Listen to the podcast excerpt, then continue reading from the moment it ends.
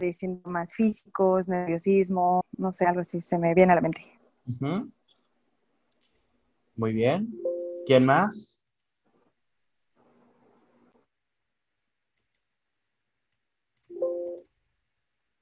Tengan en cuenta que no los voy a, a castigar por no estudiar, no importa.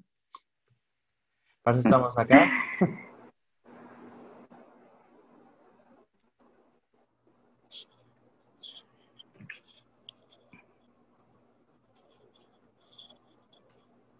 Bien.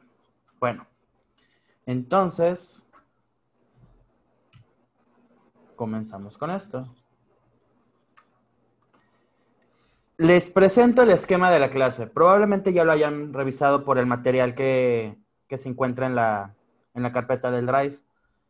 Vamos a abarcar todos estos temas, que sí son bastantes. Son tres, once, 12, 13 temas aproximadamente. Y digo aproximadamente porque hay muchísimos subtemas que probablemente se conviertan en temas por sí mismos. Este, y está dividido en tres áreas. El área 1, que es la introducción, es el área de, vaya, como el nombre lo dice, introducción. Vamos a hablar y abarcar las bases generales de lo que es la ansiedad, en qué se diferencia la ansiedad de un trastorno de ansiedad. Este, vamos a ver también la epidemiología de los trastornos de ansiedad y las condiciones DSM no diagnosticables. ¿Qué es el DSM? Es el, a ver, más fácil.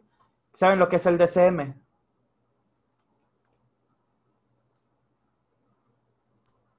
Sí.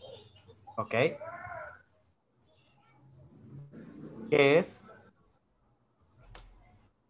Encontramos en él toda la clasificación de enfermedades o trastornos en base a la cuestión de psicología. Cada una de las o de los trastornos están derivados conforme o desglosados, mejor dicho. Entonces ahí encontramos las características que presenta cada una de, de estos trastornos y es como nuestro manual de un doctor, por decirlo así, ¿no? Un doctor tiene su propio libro donde dice específicamente qué es gastritis, ¿no? ¿Qué lo deriva, ¿no? En el caso de nosotros, quienes somos psicólogos, pues este sería nuestro libro con fundamentos de la enfermedad o trastorno que está generando cualquiera de los pacientes. Muy bien. Ahora, ¿qué sucede? Acabas de, de decir algo muy importante y es que es como un manual médico y tienes toda la razón a vida y por haber en ese sentido. Pues vale la pena recalcar algo y esto es que el DSM en realidad no es diferente de la CIE. Justamente porque ambos manuales, bueno, el manual y el catálogo están están, de hecho, no únicamente redactados, sino que están investigados, están orientados desde un modelo biomédico. Y es aquí donde empiezan a haber muchas situaciones un poco extrañas, pues, por ejemplo, nosotros como psicólogos o como personas que nos estamos educando en el área, no son, realmente no somos médicos no somos biólogos, no somos psiquiatras, somos psicólogos. De, y es aquí donde empieza a haber una situación bien divertida, pues en términos prácticos, el DSM es un manual, sí, diagnóstico y estadístico, por supuesto que sí, de enfermedades mentales. Y ahí está la clave, son enfermedades. ¿quién ve, qué modelo ve a los problemas mentales como enfermedades? El modelo biomédico. Es por, es por eso que, de hecho, en términos de psicopatología, nos encontramos con diferentes definiciones de lo que es. Y, eh, por, decir eh, por decirlo de una forma, en el modelo biomédico la psicopatología es eso, las enfermedades mentales, lo toman directamente de la palabra, de los tres vocablos latinos de la que se genera, psico, patos y el logos. Y es el conocimiento del mal de la mente o el conocimiento de la enfermedad mental. Mientras que en el área de la psicología como tal, al nosotros no tener esa formación médica o, incluso este, biológica, la definición que se atañe a nosotros, o al menos dentro de la que nosotros nos debemos de regir como psicólogos, ya sea clínicos, este, organizacionales, educativos, sociales, comunitarios, del que sea. El concepto del cual nosotros nos debemos regir dentro del área de la psicopatología es el área que estudia al comportamiento anormal. Y desde el punto en el que vemos el comportamiento anormal, debemos empezar a diferenciar qué conductas, qué comportamientos, qué componentes son normales y cuáles son anormales, dentro de qué contexto y dentro de qué áreas podrían ser este, funcionales. Y es aquí donde me refiero que entramos en un territorio bastante, bastante extraño. ¿Habían escuchado sobre esta situación de las definiciones de psicopatología?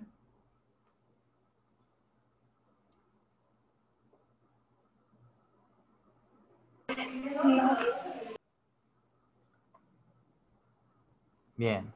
Sí, sí. Me imagino. Yo sí. Ahora, les explico un poco cómo vamos a estar trabajando.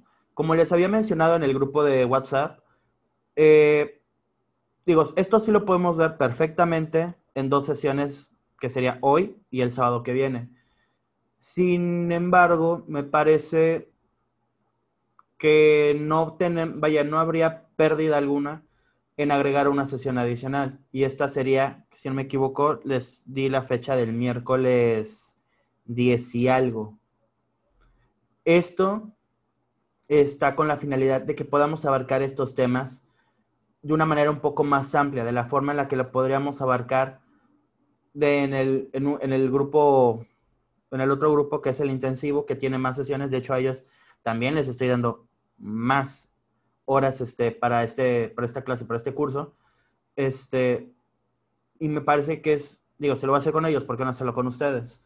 Y esto es aprovechando que, si bien este curso en teoría tendría que haber terminado hoy, y hoy estamos empezando por todo el merequetengue que se armó, este, pues me voy a dar a la tarea de dar, un, de dar más tiempo, de detallar más los temas. Así que les comento, como les mencionaba, que esto está dividido en tres este, bases, en tres entronques básicos. El área introductoria que introduce los términos, la epidemiología y las condiciones DSM. Ojo, estas son condiciones no diagnosticables. Posteriormente nos vamos a encontrar con los diagnósticos DSM, que son los trastornos que nos encontramos en toda esta parte. Y son este, son los todo este arbolito que está acá. Todos estos ocho trastornos son las condiciones DSM. Y estos son, van desde el trastorno de pánico hasta otros trastornos de ansiedad, porque hay unos que son inespecíficos. El TAG, trastorno de ansiedad generalizada, tenemos las fobias, este, agorafobia, ataques, trastorno de pánico, entre otros. Y finalmente nos encontramos con los modelos explicativos y la evaluación. El día de hoy tenemos la tarea de abarcar todo el primer entronque. Todo este primer punto de introducción, epidemiología y condiciones TCM, vamos a verla como una etapa, que es la etapa 1. Los diagnósticos DCM, veámoslos como la etapa Dos, y los modelos explicativos y su forma de evaluarlos, la etapa 3. Dentro de estas tres etapas vamos a abarcar, esta es la del día de hoy, octubre 10. Esta es la del miércoles y la del próximo sábado.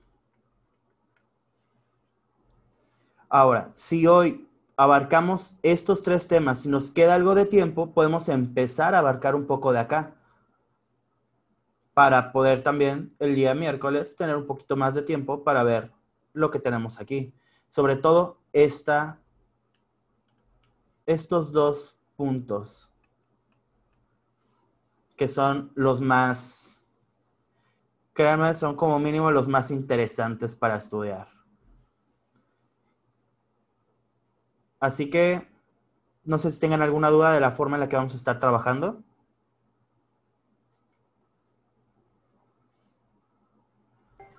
No, no, ninguna. Bien. Entonces, damos inicio al área introductoria. Vamos a ver primero cuáles son los componentes de la ansiedad antes de, de cualquier cosa. Nos encontramos con una principal área que es el triple sistema de respuesta propuesto por Lang, el cual nos da un fraccionamiento o una desincronía. Básicamente esto quiere decir que la ansiedad es un fraccionamiento de sincronía de los estímulos y la percepción, lo cual nos encontramos con cuáles son estos procesos, en dónde está esta sincronía. Y es en el área cognitiva subjetiva, que es el área del pensamiento y creencias, fisiológico somático, cómo sentimos. Por ejemplo, vamos a poner acá, vamos a desglosarlo un poco más. Cognitivo subjetivo es el pensamiento. Tenemos las creencias. Tenemos los miedos. Nos encontramos también con la percepción. Ah, qué bueno. Tenemos también lo que son los procesamientos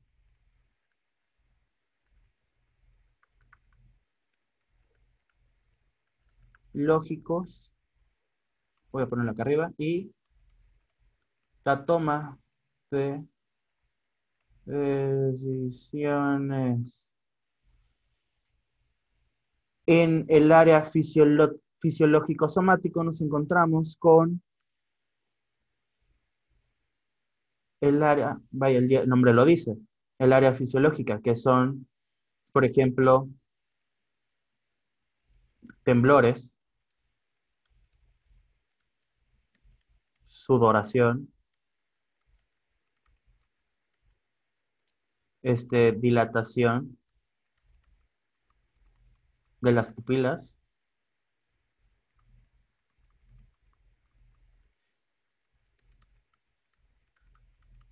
Taquicardias, etcétera. Nos encontramos justamente con eso, con lo que sentimos físicamente en nuestros cuerpos. Y finalmente nos encontramos con el área motriz conductual y esta la vamos a ver como la respuesta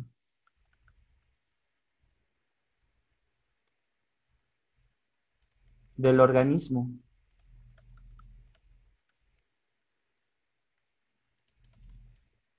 Ante la amenaza percibida.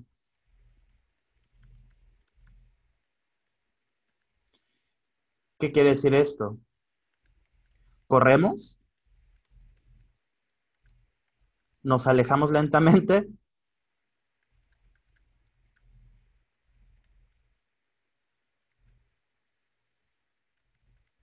nos paralizamos, etc. Y cuando en, en este punto, digamos que en esta sincronía triple de lo mental, lo corporal y lo conductual, se genera una ruptura o dos, nos encontramos con nuestra pérdida de sincronía y se fraccionan los procesos, haciendo que, vamos a ponerle fulanito.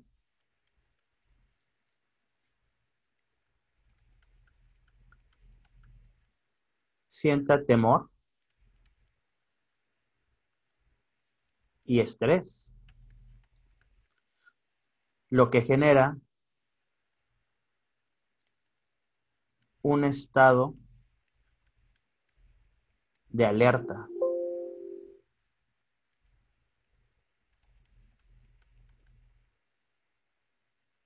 Esto es una R. Un estado de alerta. ¿Qué sucede con el estado de alerta? Vamos a ponerlo como del cero, digamos, menos a más. Esto es el equilibrio. También conocido como homeostasis. El estado de alerta dispara esto, nos saca de la homeostasis y nos pone en estado de huida o de posible ataque ante alguna amenaza. Y esto básicamente puede ser por temor o un estrés. ¿Qué sucede cuando este estado de alerta no se detiene y empieza a perder, vaya, empieza a salirse de la gráfica? Se genera un estado ansioso. Si el estado ansioso dura por mucho tiempo, se empieza a generar un, un episodio de ansiedad.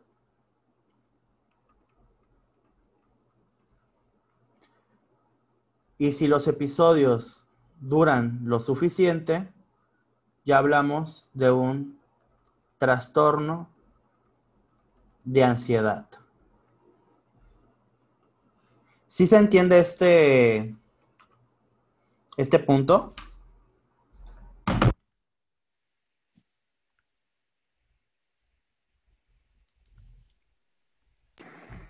Sí. ¿Alguna parte en la que necesiten que me regrese o continuamos?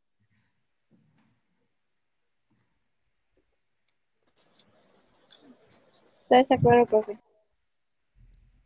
Perfecto.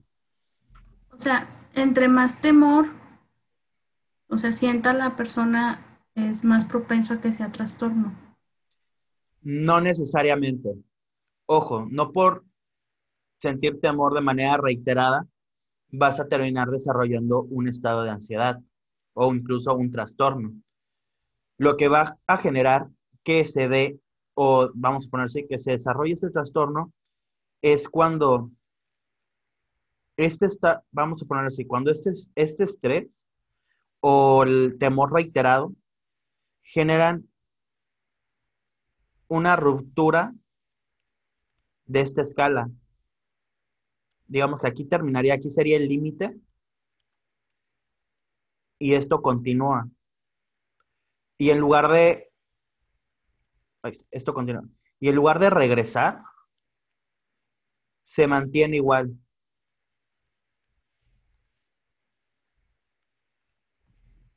por ejemplo, y aquí es importante incluso hacer la, diferenciación. No es lo mismo tener, por ejemplo, ansiedad anticipatoria que un trastorno de ansiedad generalizada. Y esto lo digo porque técnicamente hablando, no hay una persona o una criatura sobre la faz de la Tierra que no haya sentido ansiedad. Véanlo de esta forma. ¿Cómo se sienten antes de un examen importante? Antes de presentar un proyecto este, complicado ante el grupo o ante el profesor o la profesora.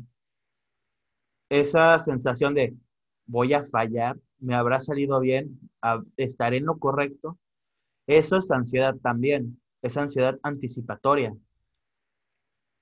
Supongamos que ese estado no se, no, no se va, entonces ya podríamos estar hablando de que se está desarrollando un problema de ansiedad, no necesariamente un trastorno. Y esto vamos a ir viéndolo conforme vayamos avanzando, cómo es complejo que una persona en realidad desarrolle un trastorno de ansiedad tal cual, y más con los criterios DSM. Es aquí donde entra en juego eh, la muy importante definición o juego de definiciones de psicopatología, tanto a nivel biomédico, a nivel cognitivo, a nivel conductual y a nivel de psicología.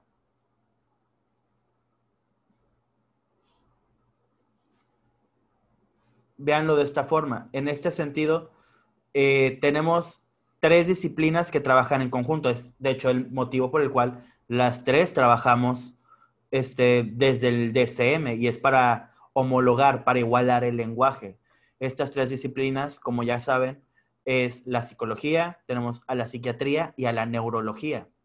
Cada uno se encarga de un componente diferente dentro del área de estudio. Tenemos a la neurología, que literalmente se encarga del órgano del, de la mente, del cerebro, el sistema nervioso central, el encéfalo, el prosencéfalo, el rombencéfalo.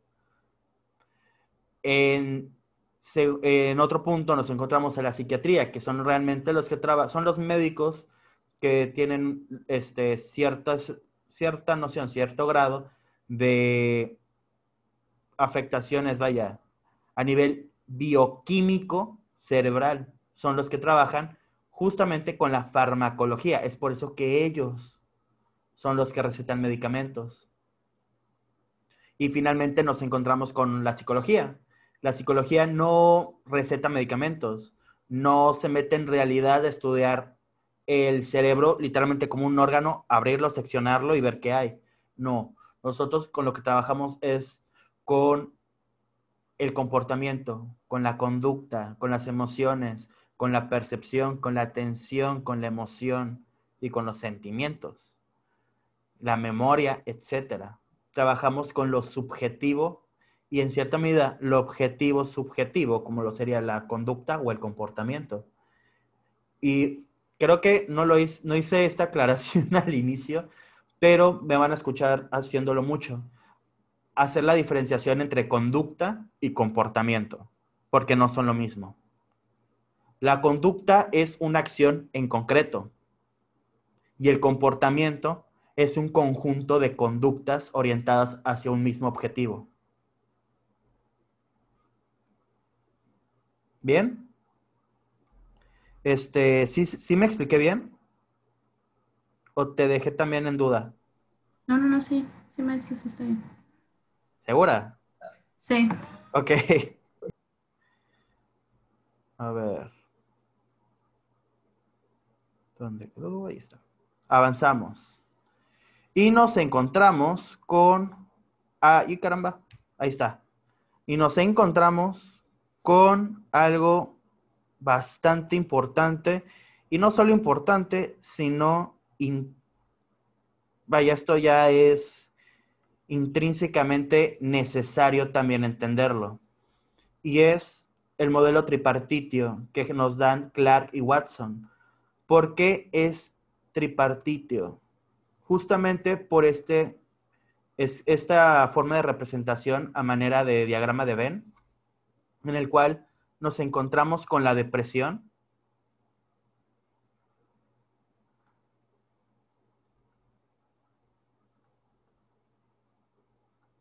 Y nos encontramos con la ansiedad.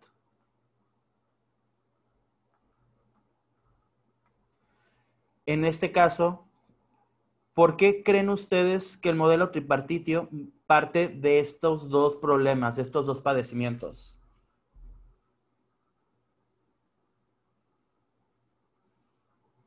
¿Porque uno te lleva al otro? Sí y no necesariamente. O sea, sí, Bueno, ¿están relacionados? Entonces. bastante. Veámoslo de esta forma. En los criterios diagnósticos dentro de un área comportamental y e incluso emocional, la depresión es un bajo efecto positivo, es una anedonia. ¿Alguien sabe lo que es la anedonia?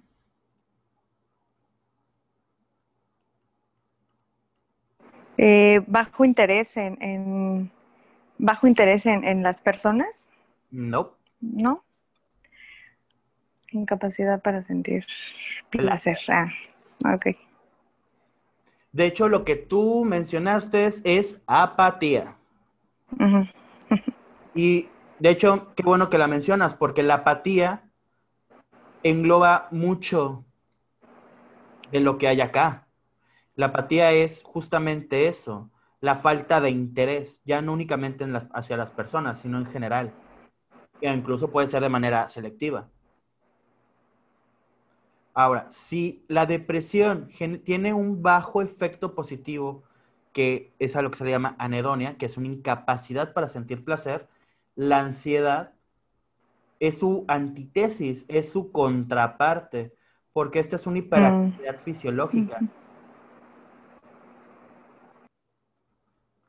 Los niveles uy, se disparan.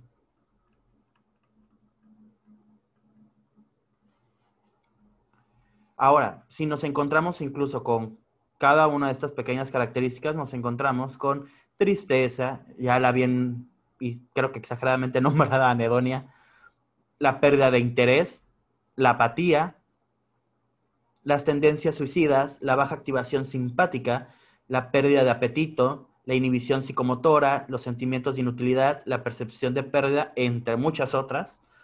Y también nos encontramos con algo muy curioso y es la desesperanza.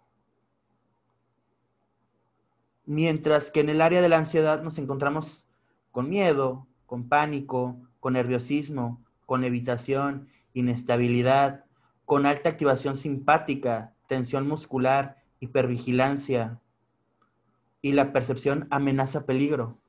Si se dan cuenta, nos encontramos en espectros totalmente opuestos.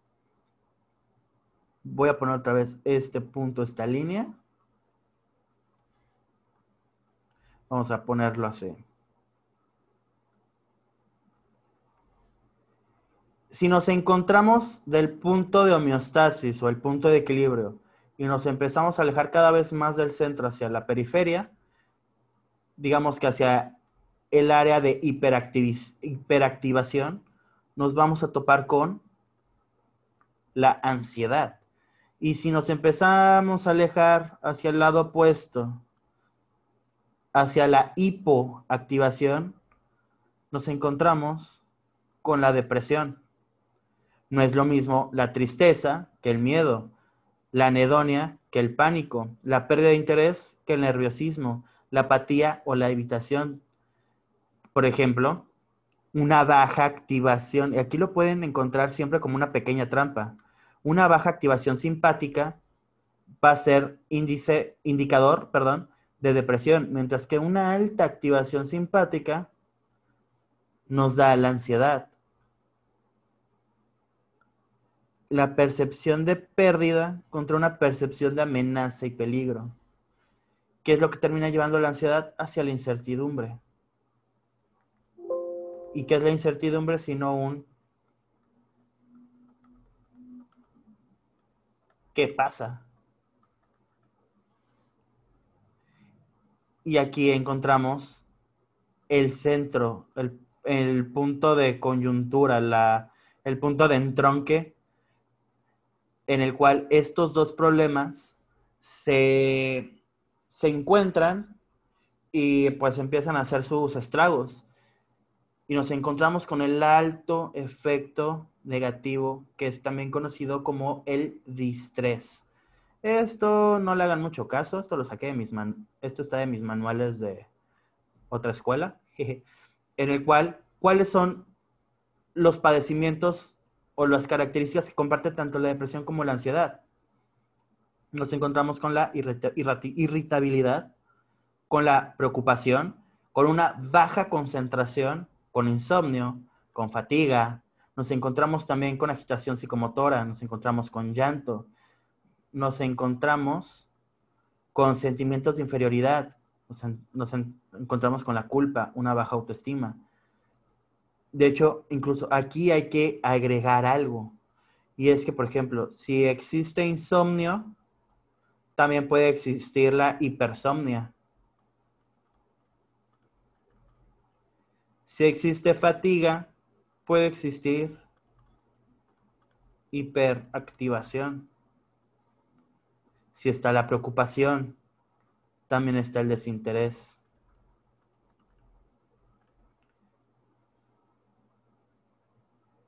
Si está el llanto, también puede estar la agresividad. Si hay culpa, también puede haber apatía.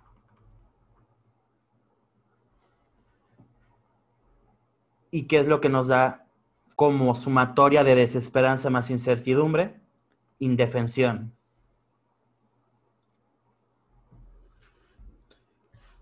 Ahora, algo que mencionaba Lorena y es muy importante, y es que uno te puede, uno desarrolla al otro. Sí, no necesariamente, pero sí. Una persona en este estado depresivo, al también este, contener estas características que son compartidas con la ansiedad, terminan desarrollándola. Eso es a lo que se le denomina como comorbilidad diagnóstica. Dos diagnósticos, dos padecimientos, dos trastornos diferentes en un mismo sujeto. Y, y no es lo mismo tener dos diagnósticos de dos trastornos diferentes este, que tener dos diagnósticos en eje 1 o en área 1 como área de importancia al mismo nivel. Si están al mismo nivel es comorbilidad. De lo contrario es este trastorno primario y trastorno secundario, trastorno terciario. ¿Y esto cómo se define? Con evaluaciones, entrevistas y un sinfín de protocolos. ¿Alguna duda en este modelo tripartitio? Sí, yo tengo una pregunta. Este, um, la depresión, obviamente, pues es medida, no tiene un grado de, o sea, ¿cuándo una persona o un médico puede decir que tiene depresión? ¿A partir de cuántos síntomas de los que ya mencionaste aquí? O sea, podríamos decir, porque bueno, es común que uno diga, ay, tengo depresión, pero a lo mejor nada más tienes tristeza, ¿no? tienes esto, bueno, porque no, no somos especialistas, pero ahorita, ya que estamos viendo de esta manera, ¿a partir de qué momento podemos decir que se considere depresión? ¿Y qué grado? Ok, ¿en qué momento podemos este, indicar esto? Bueno, si se empiezan a generar estas características, podemos decir que existe depresión o un estado depresivo. Si este estado depresivo es momentáneo, pero también es inespecífico, se le llama melancolía. No, ah, ok.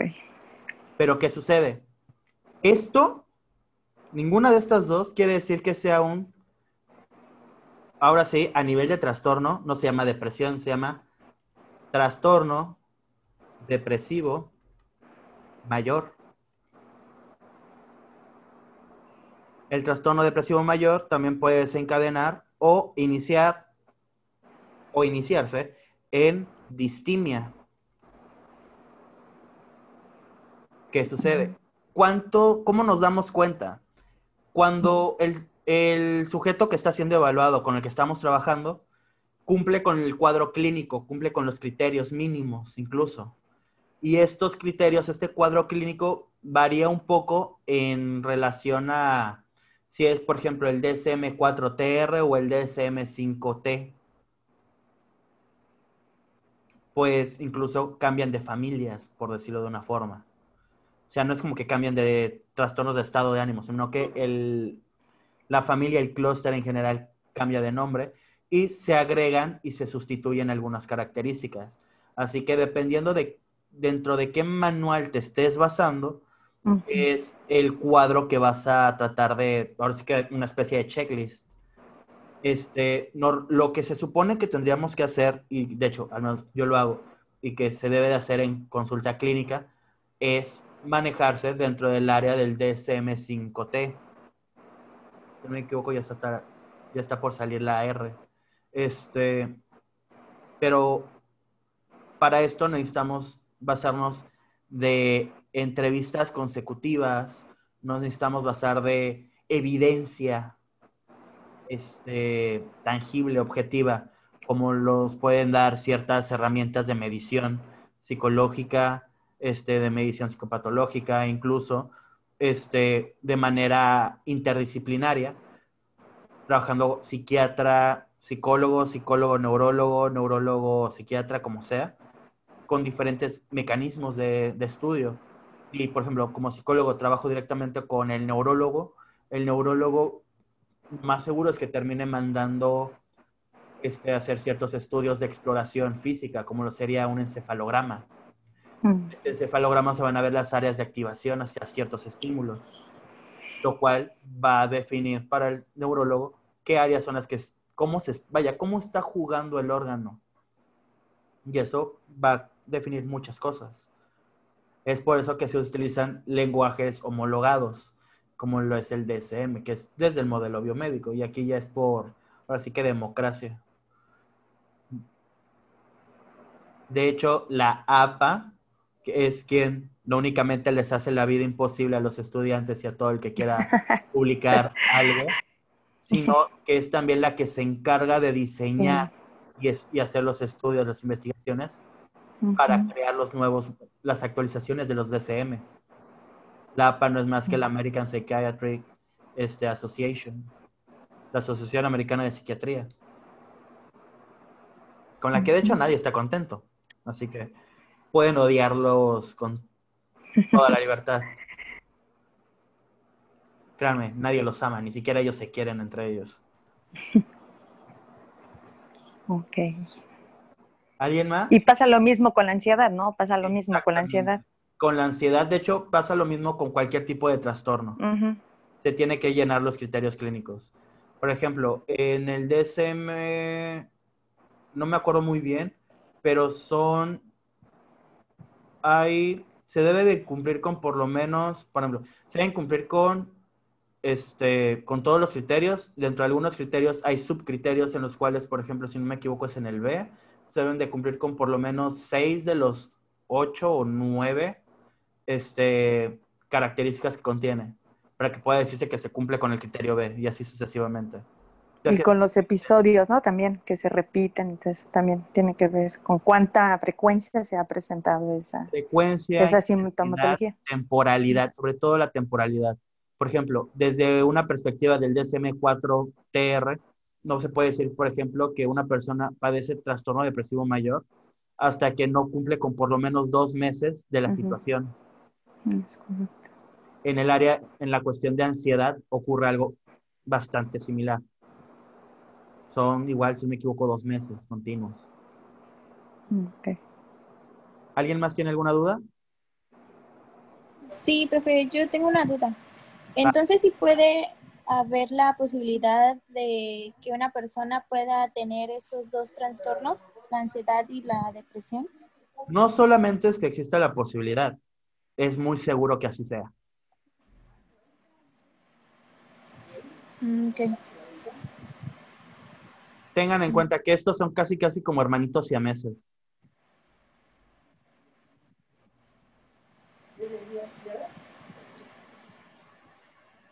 Si hay uno, aunque no esté desarrollado del todo el otro trastorno, están sus, hay rasgos de. Así que de alguna u otra forma. Está como en estado inactivo, ¿no? No. Está en un estado incompleto. Ah, Dentro de los cuadros clínicos, de los criterios. Okay.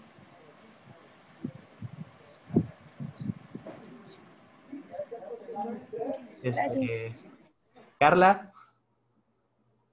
¿Alguna duda? Ok. Susana. Ah, no, no, maestro. Bien. Entonces, continuamos con...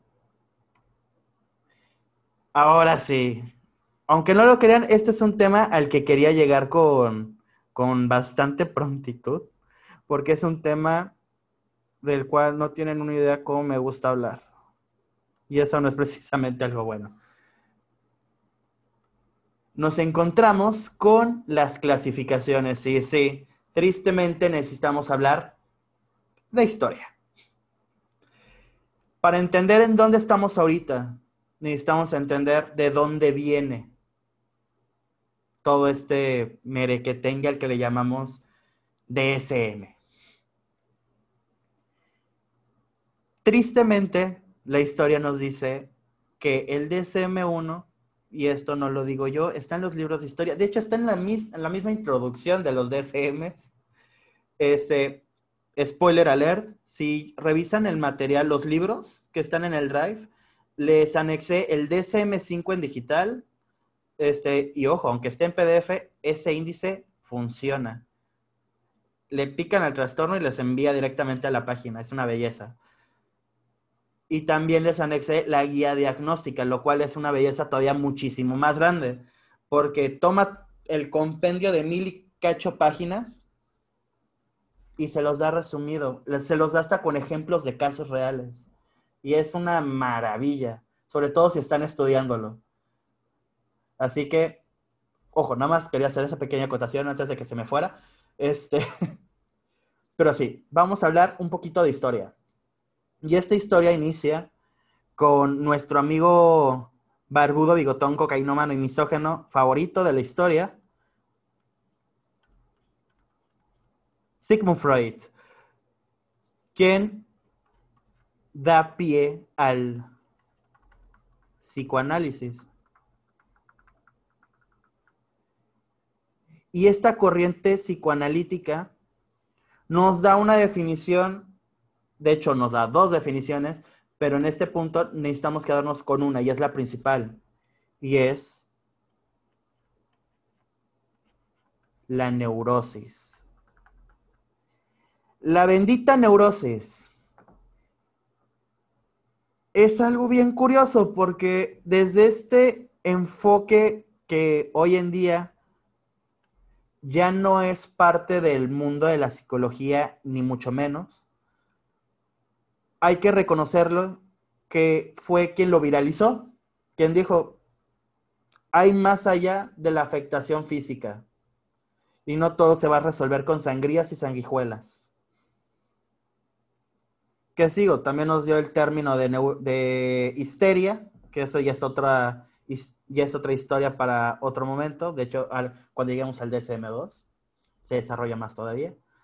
Pero el principal concepto que nos da y el primero del cual parte su principal teoría es la neurosis. El DSM-1 habla justamente de esto, de los trastornos psiconeuróticos.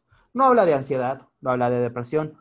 Irónicamente, no habla de esquizofrenia, no habla de, de delirios, no habla de desrealización, de despersonalización, no habla de nada. Solamente habla de trastornos neuróticos. Y esto es importante, pues el DSM-1, a diferencia del monstruo incomible que es el DSM-5T, únicamente cuenta con alrededor de 100 páginas. Es un ensayo hablando de los trastornos neuróticos. Y es algo muy interesante porque desde el punto de vista psicoanalítico y del psicoanalista, que es no únicamente quien lo iba a trabajar, sino la persona que lo está estudiando. Y más triste todavía, que está llevando los casos desde este punto, nos encontramos que todo trastorno psiconeurótico es derivado de la represión sexual. Y si lo sé, no es ninguna sorpresa, es Freud. Este, Y en este punto, ¿qué es lo que sucede? En la represión sexual se generan todos los males. Y ni siquiera se le da nombre a los males. Solamente se encapsulan en trastornos psiconeuróticos, hablando de cómo el, ¿cómo llamarlo? El, la falta de relaciones sexuales, muy específicamente coitogenitales, no únicamente sociales. De hecho, ni siquiera le da importancia al área social o conductual, ni siquiera a la parte humana. Es lo que deriva en todo problema psicológico, emocional y comportamental. Aún no se habla de conducta. Después, unos, si no mal recuerdo, 15 años después, saltamos en la historia hacia el DSM2. Y en el DSM2, bueno, ya empezamos a hablar de verdad, más o menos, pero ya empezamos a hablar. Porque en el DSM2 siguen estando, sí, los trastornos, neuróticos, pero ya no son psiconeuróticos. Ya hay una diferenciación en el cual, este, en el cual la neurosis, énfasis en esto, neurosis, nos deriva hacia la ansiedad, hacia la histeria, hacia las fobias, hacia las obsesiones, las compulsiones, la depresión, la neuroesténica de despersonalización e hipocondriaca. Esto sí está bien largo, ahorita les explico cada una. Bueno, ansiedad, bueno, es lo que estamos hablando últimamente. Esto lo vamos a ir explicando un poco más. La histeria es, eh, digamos que, un capítulo muy oscuro en la historia de la psicología, pues realmente la histeria o, se refiere a que la mujer, y ojo, aquí solamente aplica en mujeres, ojo, es historia, no es, no es aplicable hoy en día, en el cual la mujer le está haciendo falta sexo, le está haciendo falta, falta placer sexual. Por lo tanto, está malhumorada, está ansiosa, está depresiva, está obsesiva, está, tiene compulsiones, no sabe ni qué onda consigo misma, se inventa enfermedades entre un berenjenal de, de problemas que realmente no tienen nada que ver uno con el otro. Y aquí seguimos desde, en el DSM2 nos encontramos todavía con un apartado psicoanalítico. Y no es hasta el desarrollo del DSM3.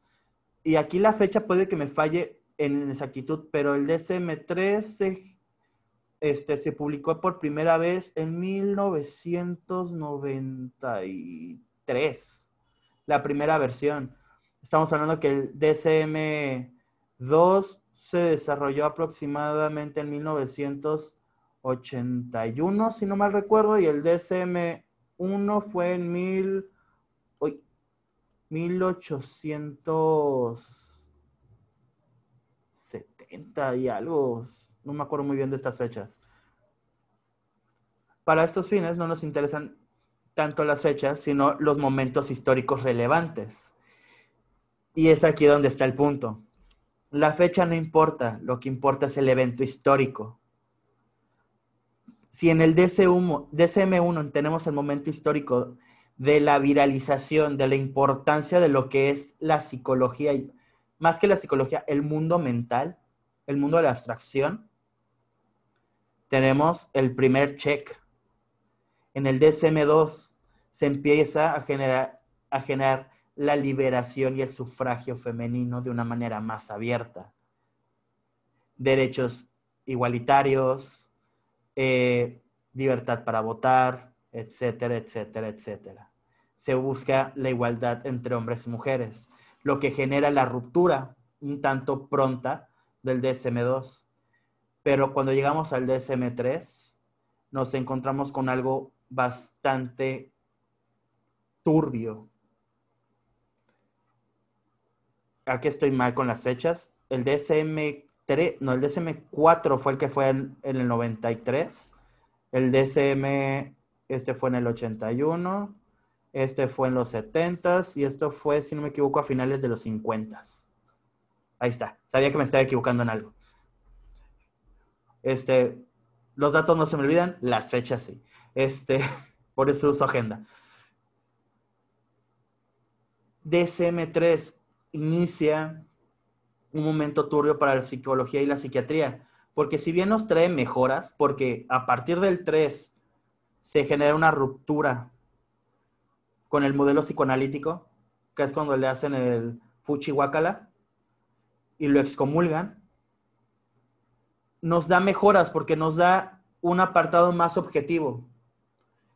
No quiere decir que se pierden ciertas características misógenas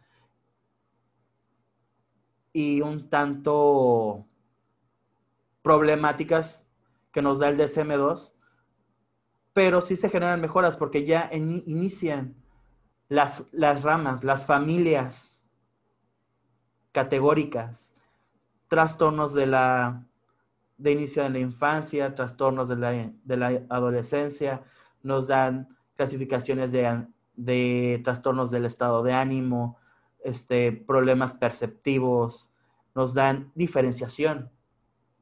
Y eso, aunque no lo crean, es un... No, no, no, no tienen ni idea del, del favor que nos hicieron. Inicia el grupo de trastornos de ansiedad.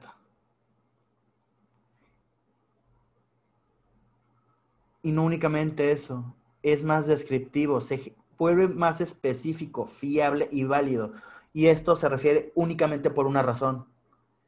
Y es que ya al no estar sometidos al yugo psicoanalítico, que es la corriente más subjetiva que existe, pues, de hecho, si lo notaron en el DSM-1 y DSM-2, si tú dices como, como, por ejemplo, el sujeto de estudio como paciente, que lo que te está diciendo el psicoanalista, el psicoanalista es falso, le estás dando la razón. Porque no es que no sea falso, es que tus mecanismos neuróticos están evitando que tú estés dando la realización al siguiente paso de catarsis hacia la liberación neurótica y la aceptación. Y si por el contrario le dices que sí, tiene toda la razón, pues ya tiene la razón. Punto. El psicoanalista no se equivoca, el que se equivoca eres tú.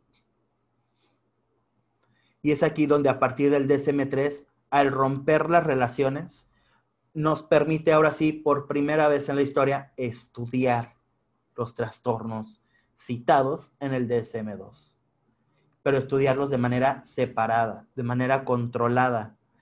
Y es por primera vez donde empiezan a funcionar los laboratorios de psicología.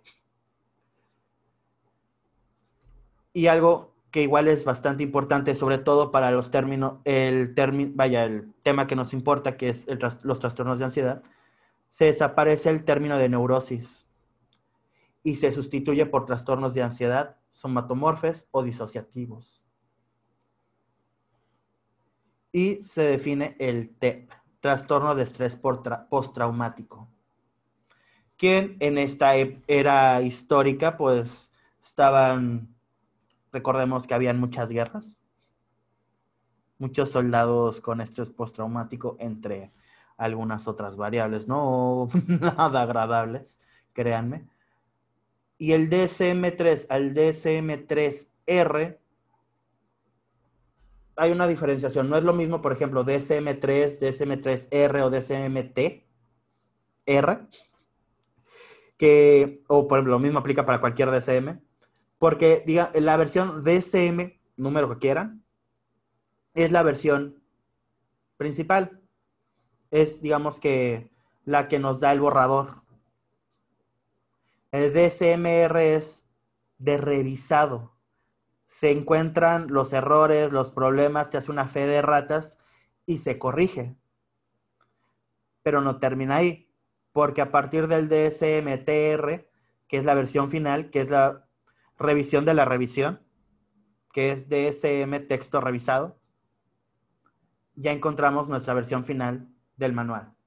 Y en el DSM y ahora sí, del texto de, con su revisión, se mejoran los criterios de trastorno de ansiedad generalizada y el trastorno de pánico primario hacia la agorafobia, agorafobia, perdón.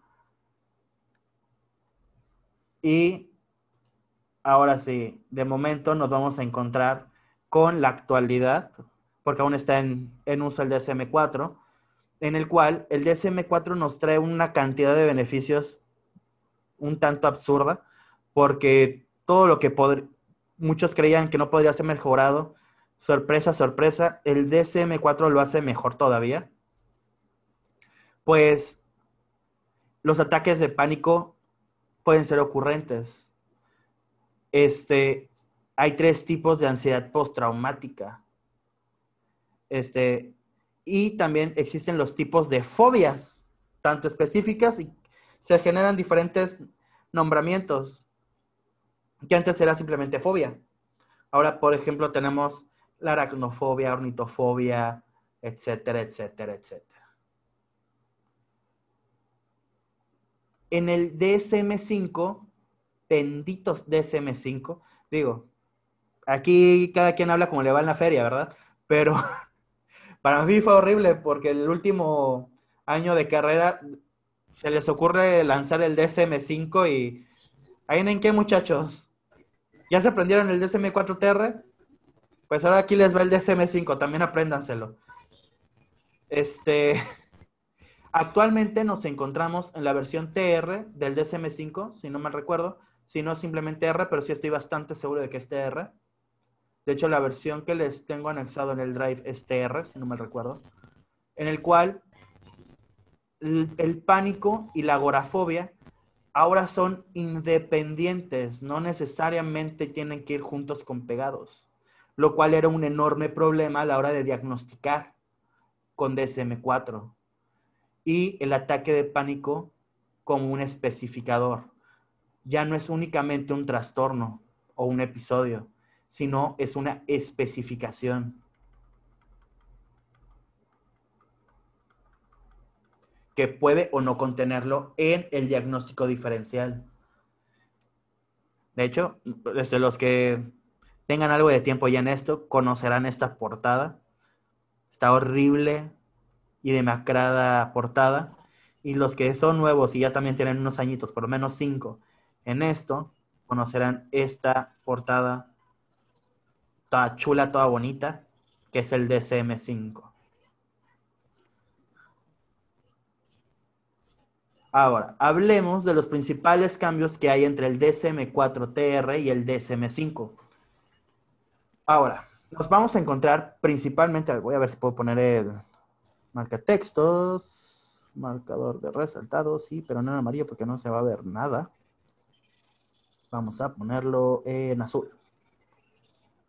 Nos encontramos que se incluyen en esta categoría los trastornos de ansiedad incluidos en el DSM-4 en trastornos de inicio en la infancia y la adolescencia, cosa que no sucedía porque había una ruptura muy importante entre los trastornos de las ramas principales y la, el apartado que se hacía de manera interna hacia los trastornos de inicio en la infancia y en la adolescencia.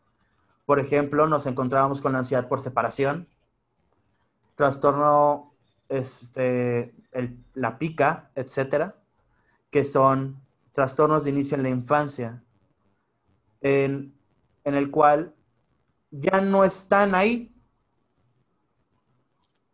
Los jalaron hacia el apartado de los trastornos de ansiedad, lo cual es un avance bastante significativo, pues es importante esta, este punto, pues no únicamente un infante o un adolescente va a sentir ansiedad por separación. Si nos vamos hacia un ejemplo del día a día, una persona con, por ejemplo, dependencia emocional, siente ansiedad cuando la persona de la cual se vuelve dependiente no se encuentra. Eso también es ansiedad por separación. Y la persona puede tener 30, 40, 50, 60 años, no importa.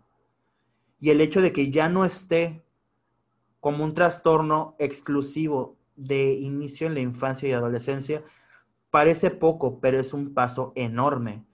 Un paso enorme no únicamente para la facilitación de los diagnósticos, sino hacia la inclusión y la evitación de la segregación de las personas por no encajar en un diagnóstico, porque se supone que esa parte se da únicamente en la infancia,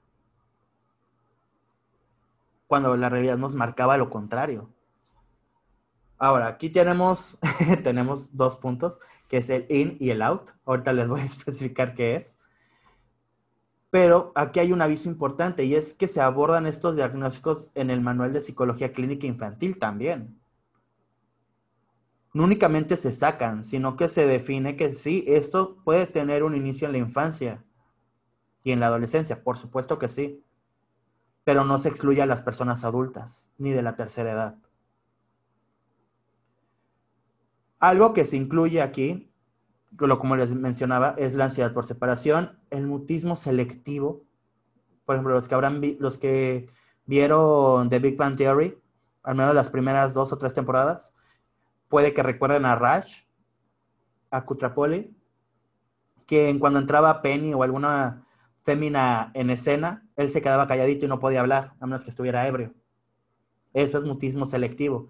¿En qué sería selectivo aquí? Hacia las mujeres. Y esto es por ansiedad. Les causa ansiedad. Y algo importante, y es que se sacan de las categorías de ansiedad y pasan a tener sus propias categorías, el trastorno obsesivo compulsivo, el trastorno de estrés postraumático y el trastorno de ansiedad. Y esto es vital. Pues si bien se incluyen en los capítulos los trastornos relacionados con traumas, y el estrés nos generan, uy, el trastorno, acá está. El trastorno de pánico y agorafobia se diagnostican por separado, ya no van juntos, les repito, esto es importante. Porque si, supongamos, no podías diagnosticar en DSM, de, hecho en DSM-4, no puedes diagnosticar un trastorno de, de angustia, de, crisis de angustia, perdón, este, si no presentaba pánico. Si presentaba agorafobia, ok, hay agorafobia, pero si no hay pánico, entonces no es un, un trastorno de crisis de angustia. En el DSM-5, sí, el trastorno de pánico y la agorafobia van separadas, justamente para poder dar la inclusión hacia un diagnóstico, pues no únicamente nos encontramos que los diagnósticos son, véanlo de esta forma, poder generar un diagnóstico es un arte. Sí, hay ciencia, pero es un arte porque tienes que aprender a leer. A leer la situación, el contexto, el comportamiento, la conducta y todo lo que te está diciendo la persona. No es únicamente un sacar, ahora sí que el manual y hacer un pase de lista, que sí, que no, que sí, que no. Tienes que encontrarlo, tienes que leer esas líneas y asegurarte preguntándole a la persona qué sucede, cómo sucede, con qué frecuencia, con qué intensidad, cuánto tiempo lleva sucediendo, si está de acuerdo con ciertas aseveraciones, si está en, lo, está en contra.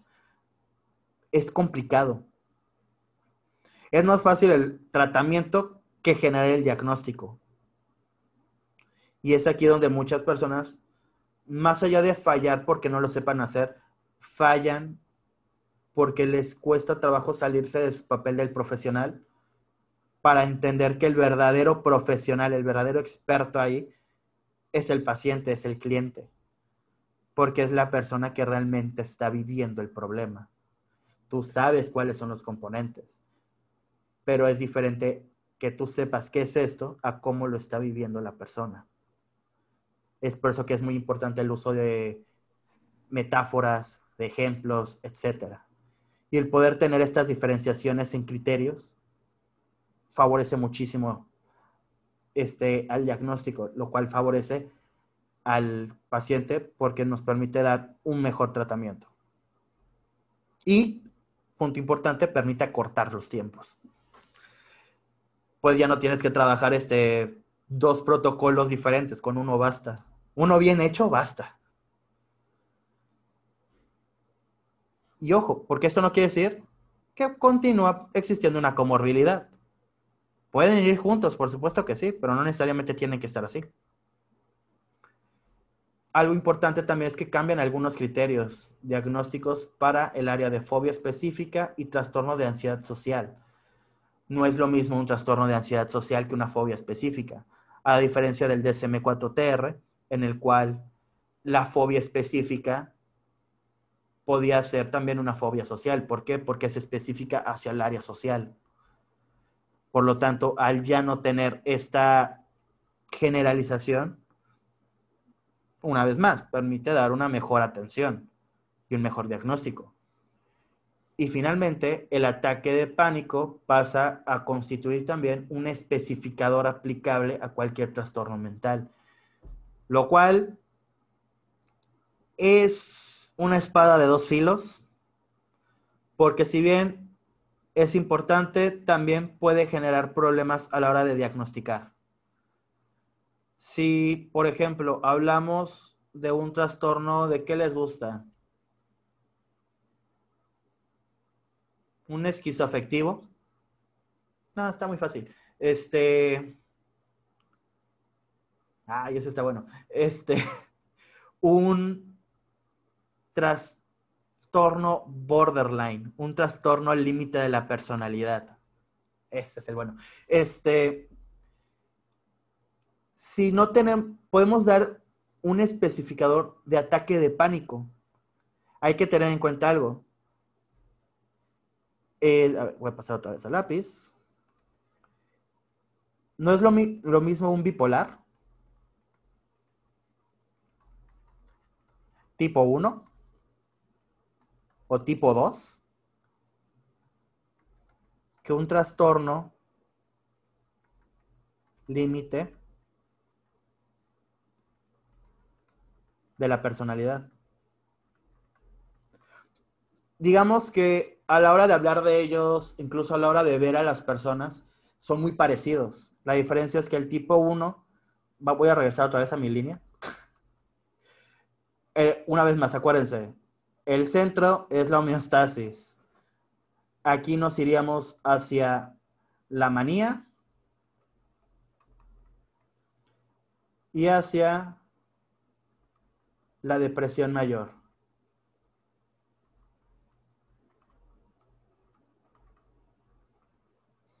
Y entre manía y homeostasis nos encontramos con la hipomanía. ¿Cuál es la gran diferencia entre el trastorno bipolar tipo 1 y tipo 2? Es bastante sencilla. Y es que el tipo 1 pasa de puede pasar del estado homeostático hacia la depresión o hacia la manía. Igual puede pasar por la hipomanía, mientras que el tipo 2 va hacia la depresión y únicamente llega hasta la hipomanía. Con, ocasiones contadas en las cuales puede llegar directamente hacia la locura, la manía digamos que en su forma completa, en la cual se generan alucinaciones, este, hostilidad y un muy largo etcétera ahí. Este, y el trastorno límite, no. De hecho, el trastorno límite es muy diferente y hay muchas personas que están mal diagnosticadas en este sentido porque son muy parecidos. El trastorno límite, si tenemos también voy a poner esta línea en la esquina superior izquierda. Vamos a poner una vez más este, hiperactivación, hipoactivación, equilibrio o homeostasis. Nos vamos a encontrar que el trastorno límite pasa de acá a acá o acá. Y los, estados, los estadios en los que pasa aquí este, son, tienen que ser muy controlados pasa de una depresión mayor a lo que puede ser un estado maníaco. Y puede pasar en diferentes rangos. No únicamente se tiene que ir hacia los límites, sino que puede ir evolucionando. Es un poco más engañoso, muchísimo más complejo. De hecho, es de los trastornos más complejos de poder diagnosticar correctamente. Es por eso que muchos agarran el atajo para ir hacia el bipolar a pesar de que de hecho, tristemente, el protocolo de intervención es distinto. Y ojo con esto, lo hago la mención porque en ambos casos hay ansiedad. Se puede percibir la ansiedad. En este punto de, de las clasificaciones y la historia oscura, turbia y extraña de los manuales, ¿tienen alguna duda? Carla, Susana, ok. No, maestro. Este, Iraida.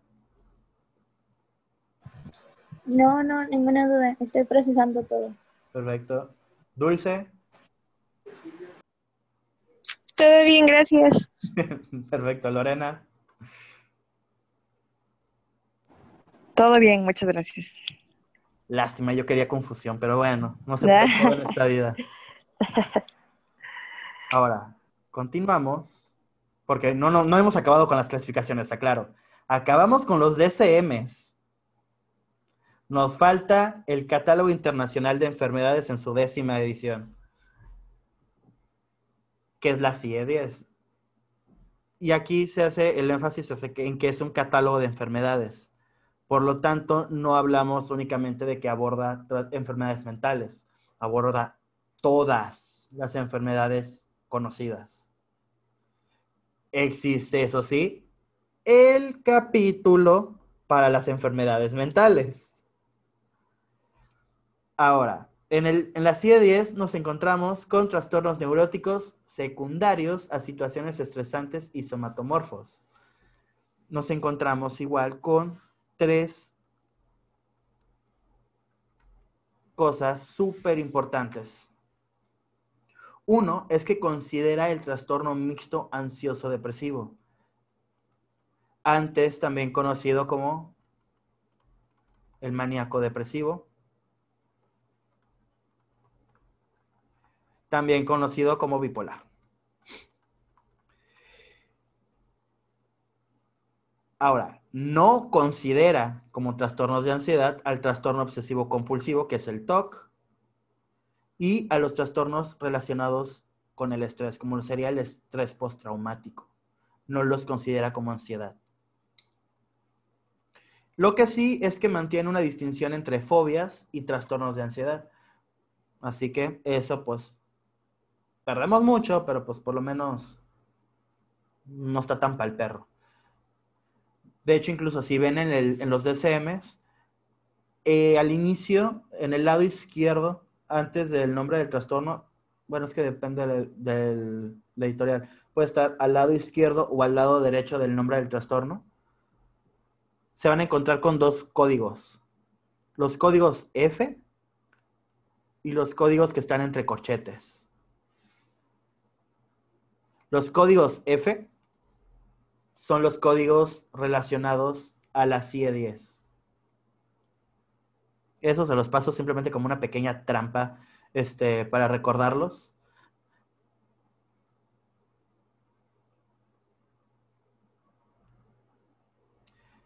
Y tenemos que hacer una ligera diferenciación entre trastornos, entre trastornos entre manuales. Tenemos al DSM-4TR, al DSM-5 y a la CIE-10. En este punto no me voy a detener demasiado porque de hecho es lo que ya vimos. Esto simplemente es un cuadro comparativo para que tengan una mejor, un mejor orden, por decirlo así, visual, para entender estas diferencias. Y todo esto es en relación a los trastornos de ansiedad. Si se dan cuenta, en el DSM-4 hay mucha variabilidad, pero también hay mucha, hay muchas cosas pegadas. En el DSM5 hay más separación y sin mentir también nos da una mayor selectividad. Y en el, DS, en el DSM, en la CIE10, pues nos encontramos con un retroceso hacia lo que sería un DSM3, por decirlo así, justamente porque la CIE10 está basada en la en la última versión del DSM-3. Ha sufrido pocas, si no es que nulas, alteraciones a lo largo del tiempo. Más allá de tener este, actualizaciones de lo que ya tiene, tiene, eh, ¿cómo decirlo? Lo único que han hecho es sumarle lo nuevo, no corregir lo anterior. Es por eso que en el área de psicología, la CIE 10 es un tremendo no. No se usa. Y si un psicólogo te quiere hablar desde la CIE 10, el psiquiatra te quiere hablar desde la CIE 10, o el neurólogo, quien sea, te está diagnosticando y hablando desde la CIE 10, hay un problema, porque desde aquí el lenguaje no es homologado. Pues para empezar, la CIE 10 no es más que un simple catálogo, no sirve para diagnosticar, porque no nos da epidemiología, no nos da latencias, no nos da frecuencias, no nos da poblaciones, no nos da nada.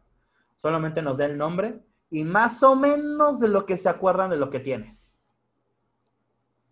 Y hoy en día, siempre que vayan a un psicólogo, un psiquiatra, un neurólogo y les dé este, un diagnóstico sobre algún, algún trastorno, algún problema ya psicológico, exijan que sea desde, las, desde la DSM-5.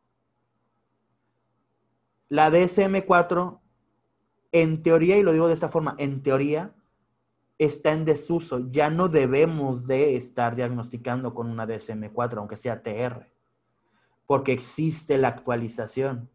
Y no solamente es una actualización, está la revisión de la actualización. Por lo tanto, muchos lo siguen haciendo. en sí no está mal, pero no es lo correcto. Justamente porque se generan diferenciaciones, incongruencias y problemas a la hora del trabajo interdisciplinar e incluso al momento de establecer el protocolo de intervención. Y esto es verdaderamente importante. Y, es, y se vuelve no únicamente importante, sino que se vuelve también de gran relevancia si en algún momento deciden este, generar un estudio, una investigación en campo no puede hacerse desde esto, y mucho menos desde la, la CIE. Tiene que ser desde el DSM5. Y si en su momento llega a salir DSM5 TR, tiene que ser con la TR. De lo contrario, no hay validez, no sirve de nada. Es un bonito, es un bonito trabajo de práctica, pero no sirve de nada. Porque está viciado, tristemente. Y digo, eso es algo que se pueden llegar a dar cuenta muchos cuando salen de la escuela y se topan en, el campo laboral, me gusta decirle el campo laboral, laboral real, en el cual pues las oportunidades para fallar las tuviste en los años de escuela. Ya no puedes fallar. Un error, una falla significa no solamente tiempo, significa incluso hasta dinero, recursos, infraestructura y también, si vas a trabajar el área clínica con personas, así sea a nivel de investigación, estás trabajando con la vida de las personas. Así que antes de dar un diagnóstico, tómate el tiempo para poder meditarlo, contrastar las evidencias y hasta que estés seguro, darlo. No solamente para quedar bien o como muy eficiente, darlo al momento. Puedes dar ciertas impresiones, sí, pero no un diagnóstico. Y esto siempre lo voy a recalcar y de hecho lo recalco mucho en, este, en mi clase de la universidad con, el grupo, con los grupos que estoy trabajando de psicopatología. Digo, últimamente me odian porque con ellos ahora sí ya soy estricto. ¿Por qué psicopatología? Van a trabajar con la vida de las personas, con la salud de las personas, aunque sean del área organizacional la psicopatología les va a servir hasta para la optimización y creación de herramientas de medición. Así que, aunque me odian. y esto este, es una realidad. Siempre tienen que trabajar desde acá, desde el DSM5. Hasta el día que salga el DSM6, todos podremos llorar al unísono porque van a haber modificaciones y vamos a tener que adaptarnos a una nueva clasificación. Si aquí teníamos categorías, en el DSM5 tenemos clusters. que funcionen de manera parecida, pero en lugar de tener 12 familias, 12 categorías, son 12 o 10 o 20 y algo, no me acuerdo, pero hay un 1 y un 2. Este, aquí tenemos muy poquitas, menos de 10, menos de 10 clusters. Y eso facilita mucho el trabajo. En el DSM4TR tenemos este, la escala de evaluación de actividad global, que es la EEAG, que va del 0 al 100. En el DSM5 ya no tenemos la EEAG, tenemos el, el WHODAS 2.0, también, también conocido como el JURAS 2.0. Y eso cambia el diagnóstico infinitamente. Así que toca estudiar mucho el DSM5, toca mucho estudiar los criterios diagnósticos y, los protocolos, más que los protocolos, los tipos de intervención más adecuados según cada uno de estos, porque no porque estén en la misma familia, en el mismo clúster, quiere decir que se van a trabajar de manera igual. No se pueden trabajar de la misma forma. Cada quien tiene su propia intervención que puede ser más eficaz o menos eficaz. Y eso lo vamos a ir viendo más adelante. Así que, insisto, de que se van a divertir, se van a divertir, de que se van a dar de golpes en la cabeza, lo harán. ¿Hasta aquí tienen alguna duda? porque vi un poco de, un par de caras ahí de, ¿what? ¿De qué dijo? Lo estamos procesando, teacher. Ojo, les repito, esta pequeña tabla es pequeña, créanme. Este es simplemente la información que acabamos de ver de manera un poco más organizada. Y esto es para que se den una idea de más o menos cómo trabajan, cómo clasifican. Y eso fue la introducción, ¿a poco no fue divertido? este, ahora sí. Puedo decir personalmente que ahora sí empieza lo divertido. Ahora empieza lo. La crème de la crème. Pues vamos a hablar de epidemiología. Y no hay nada más extraño en la psicología que la epidemiología. A ver, en este punto les voy a, vamos a hablar sobre cómo lo maneja, en mi, opinión, el mejor autor que aborda el tema. Y es Veloc.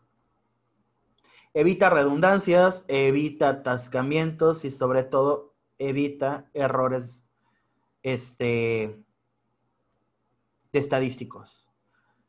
Y aquí les voy a dar algunos pequeños tips para que recuerden. En el trastorno de pánico existen antecedentes de trastorno de ansiedad.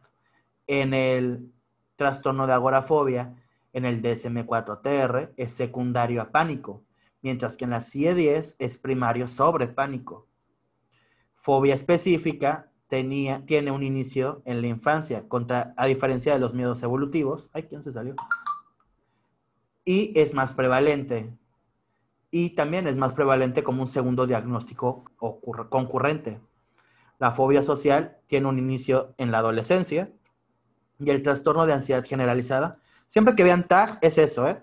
Trastorno de ansiedad generalizada. Es el segundo más prevalente con un inicio tardío. Se puede diagnosticar desde la infancia, se puede diagnosticar en la adolescencia. Sin embargo, puedes vivir con eso sin tener el cuadro completo a manera casi tipo síndrome y terminar desarrollándolo muchísimos años después en la adultez. Que de hecho hoy en día es algo muy común, lamentablemente.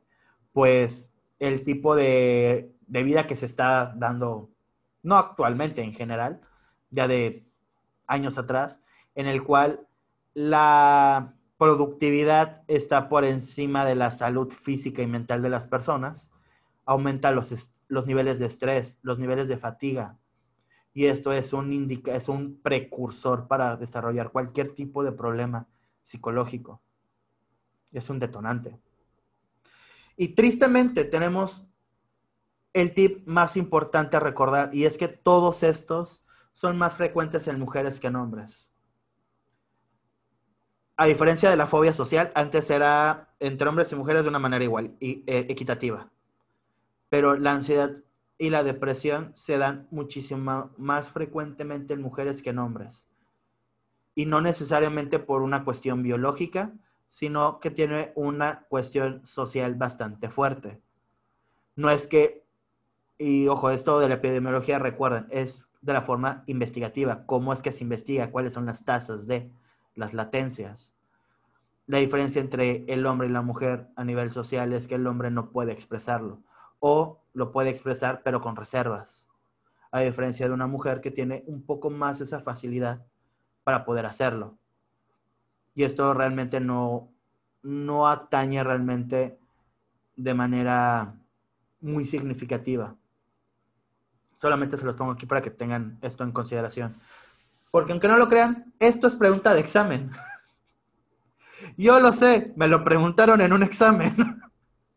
y no en cualquier examen, sino en el examen de oposición PIR, que es el diablo. Si los médicos en México tienen el ENARM para agarrar especialidad, los psicólogos fuera de México tenemos el PIR, el maldito PIR. Así que esto es pregunta de examen. Esto, todo esto, estos tips a recordar son verdaderamente importantes. Diría mi, mi profesora de metodología durante el máster, este, esto es información sabrosonga. Siempre que nos decía, este es sabrosón, era información que iba a venir en el examen. Así que se los paso el costo.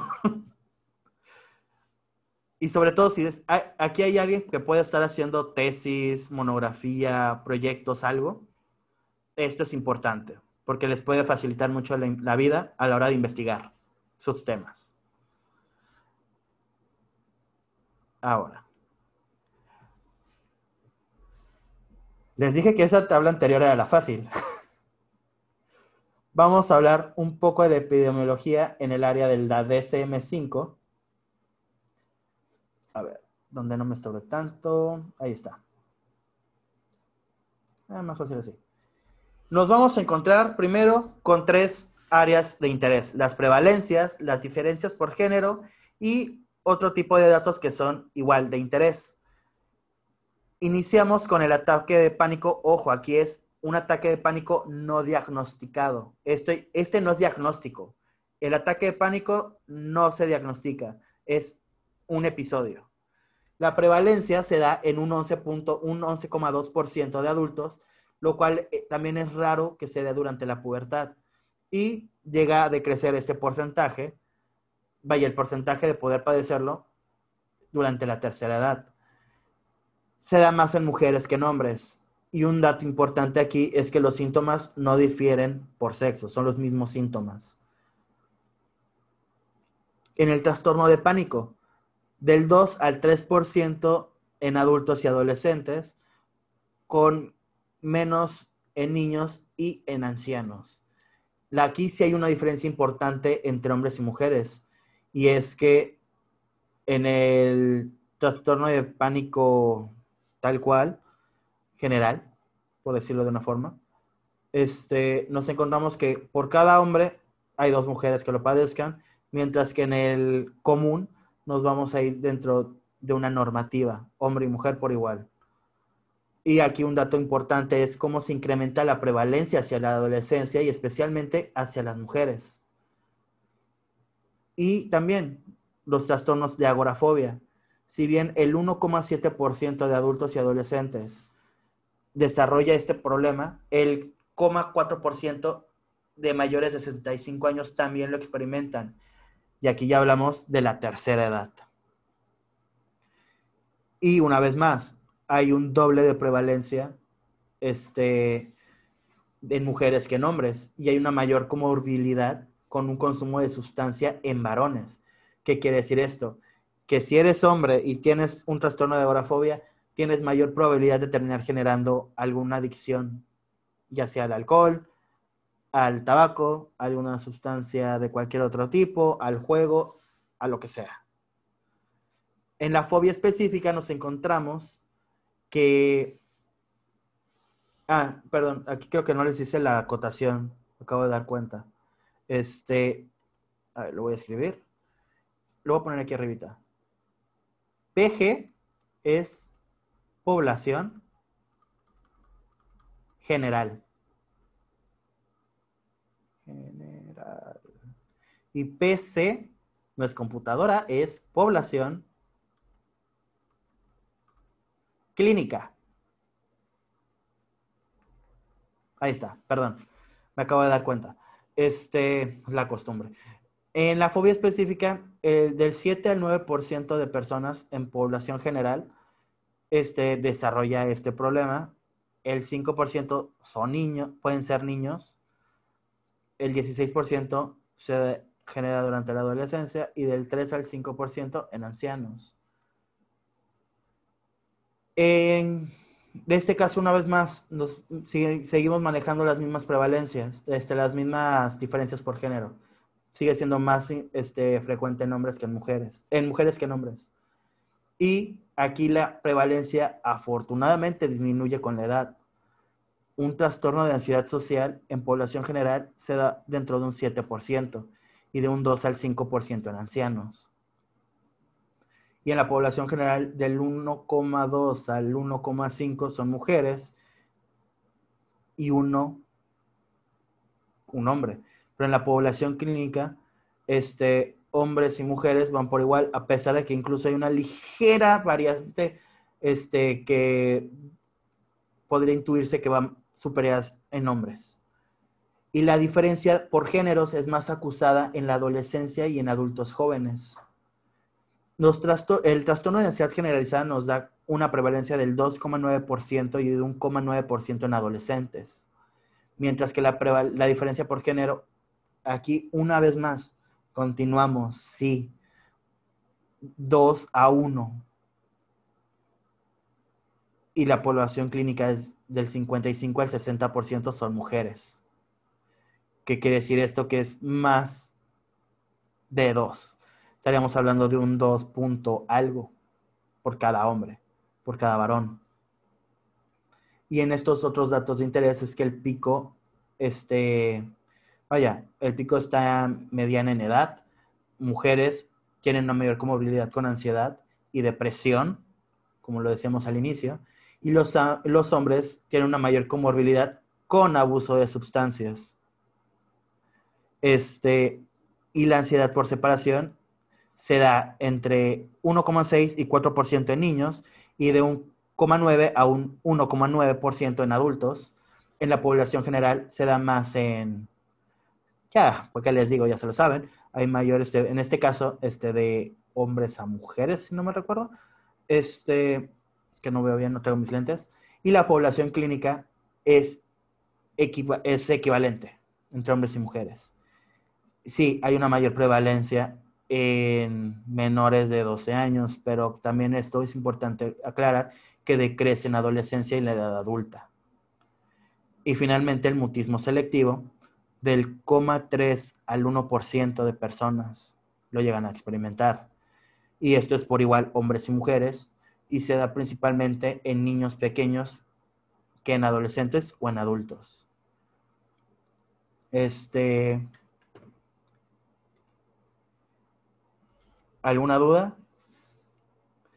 Siento que fue un poco rápido, pero no vale mucho, bueno, sí vale la pena irse despacio aquí, pero como estos son los, no, eh, digamos que estos son simplemente datos estadísticos, ojo, me encanta esta parte, le doy un enorme peso, pero para fines prácticos, ¿tienen alguna duda? Carla, Susana, Iraida, Elena. No, no. Pero ahora le doy la razón a Papi Freud.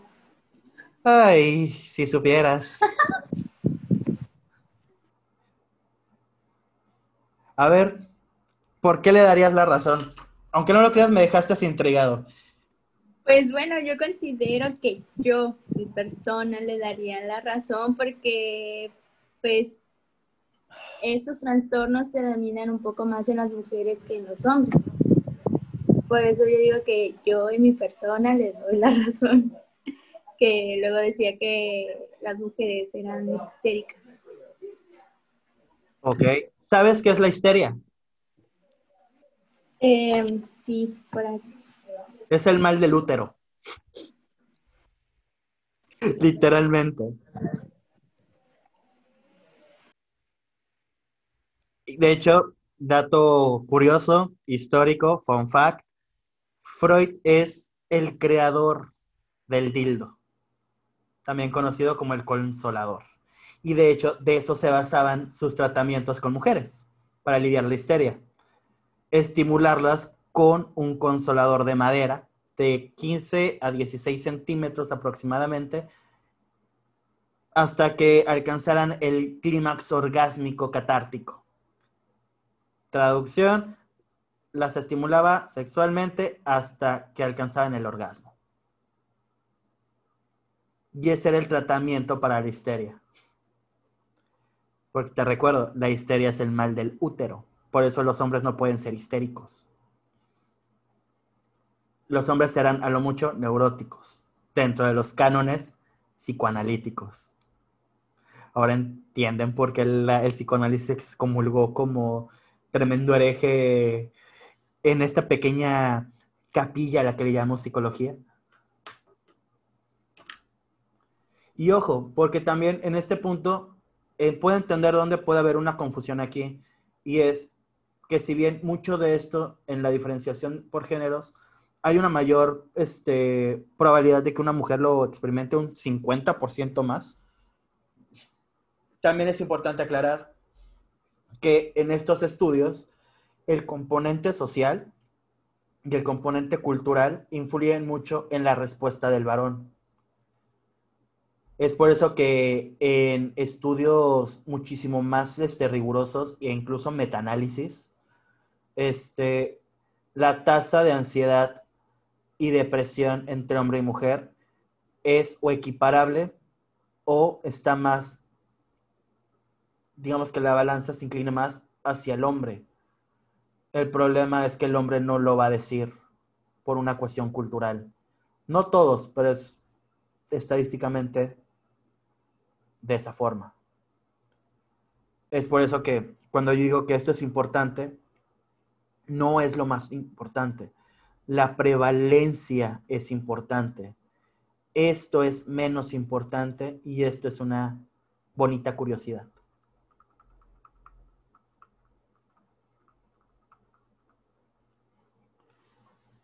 Aquí lo que realmente les importa y nos importa a todos es la prevalencia. Porque al fin del día no nos importa si un hombre es más propenso que una mujer a, padecer depresión o ansiedad. Lo que nos importa es la persona que tenemos enfrente, no lo que trae entre las piernas.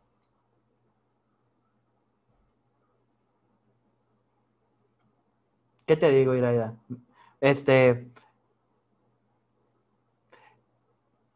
tocaste un punto de presión ahí. no tanto por, una cuestión de que no me guste, sino de que se genera una, una, evidenciación ahorita de cómo se puede confundir esto. Y es porque tengan en cuenta que este tipo de estudios que genera la APA no toma en cuenta la cultura ni la sociedad y mucho menos la comunidad que están tomando eh, para que se den una idea, cuando inició todo el movimiento gay en los años, si no mal recuerdo, ochentas,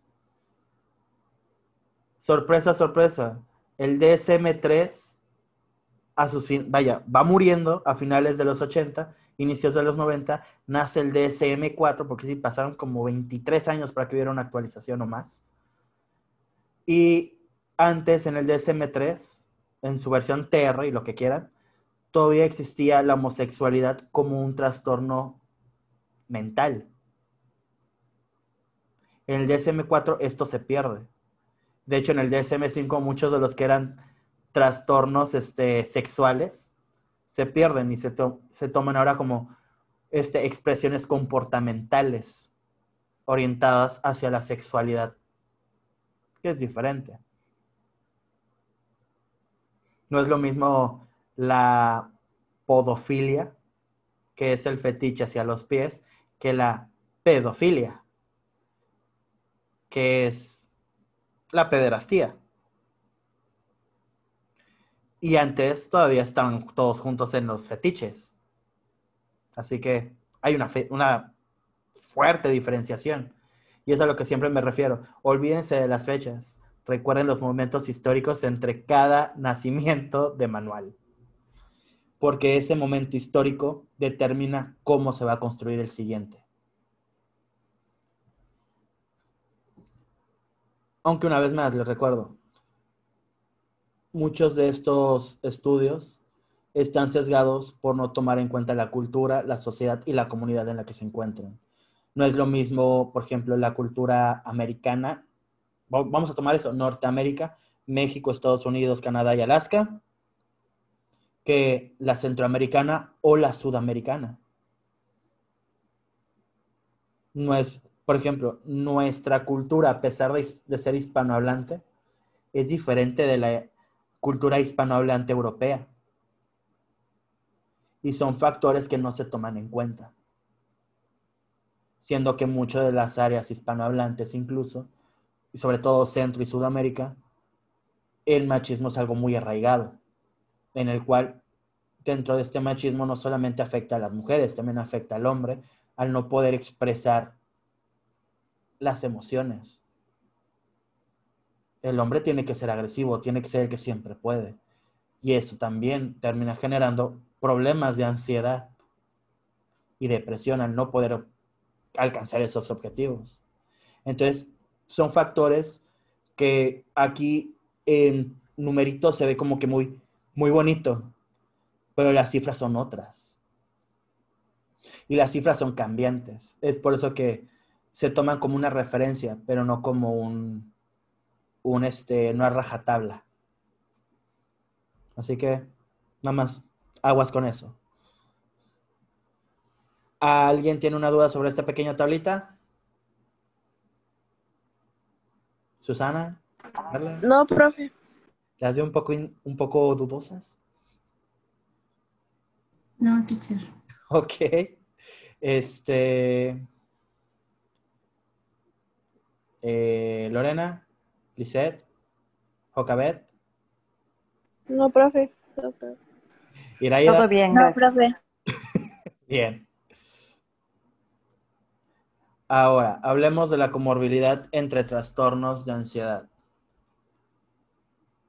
Vamos a hacer una ligera este, aclaración aquí.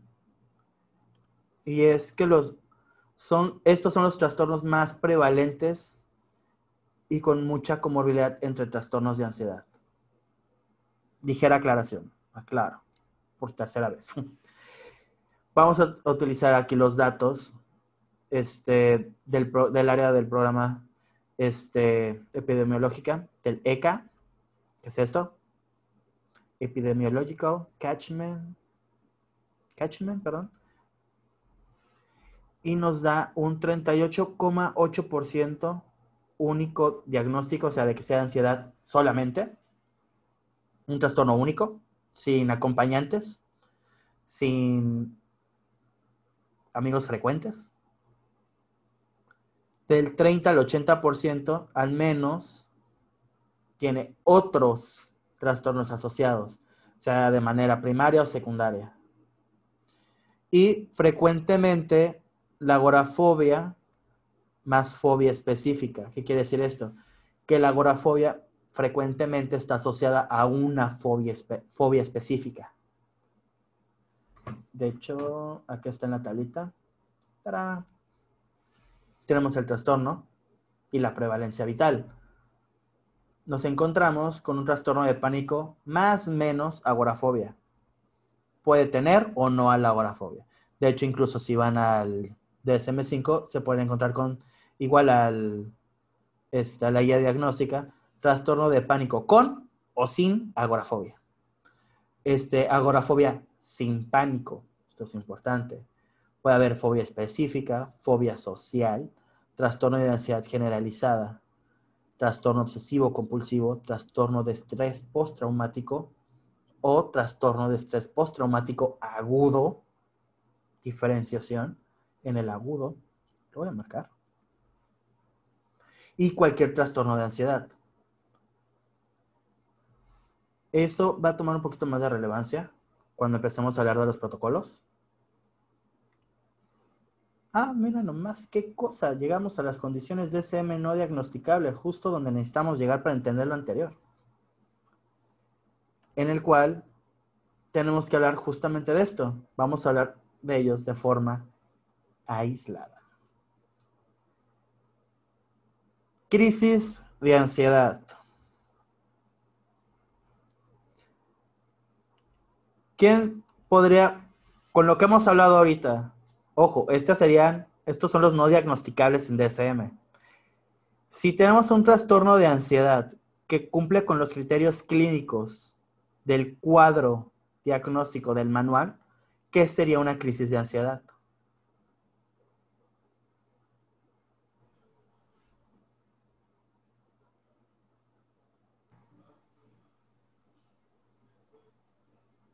¿Pánico? No necesariamente eso podría ser una crisis de pánico.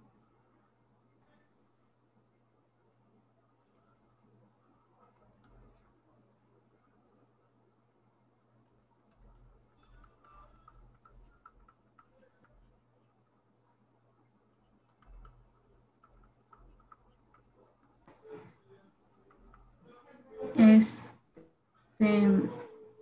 Aquí les di una pista, ¿eh? Este, estaríamos hablando de algo fisiológico o somático, o sea, porque ya está este, ahí mostrando que tiene temblor, este, Sufocación. palpitaciones. Sufocación.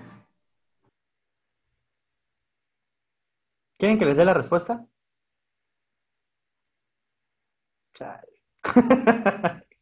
Véanlo de esta forma. Una crisis de ansiedad es justamente eso, lo que les acabo de poner, un episodio de ansiedad aislado. Digamos que tienes todos los síntomas, cumples con toda la sintomatología del trastorno de ansiedad generalizado. Solamente que está de manera aislada a un único episodio. No lo vas a experimentar de manera continua, como lo sería en un trastorno. Digamos que esto sería diferente al trastorno de ansiedad. En una crisis de ansiedad nos encontramos con sensación de muerte, temblores, este, sensación de que te vas a desvanecer, ahogos, taquicardias, piernas temblorosas, sudoración, dilatación de las pupilas, todos los síntomas de ansiedad.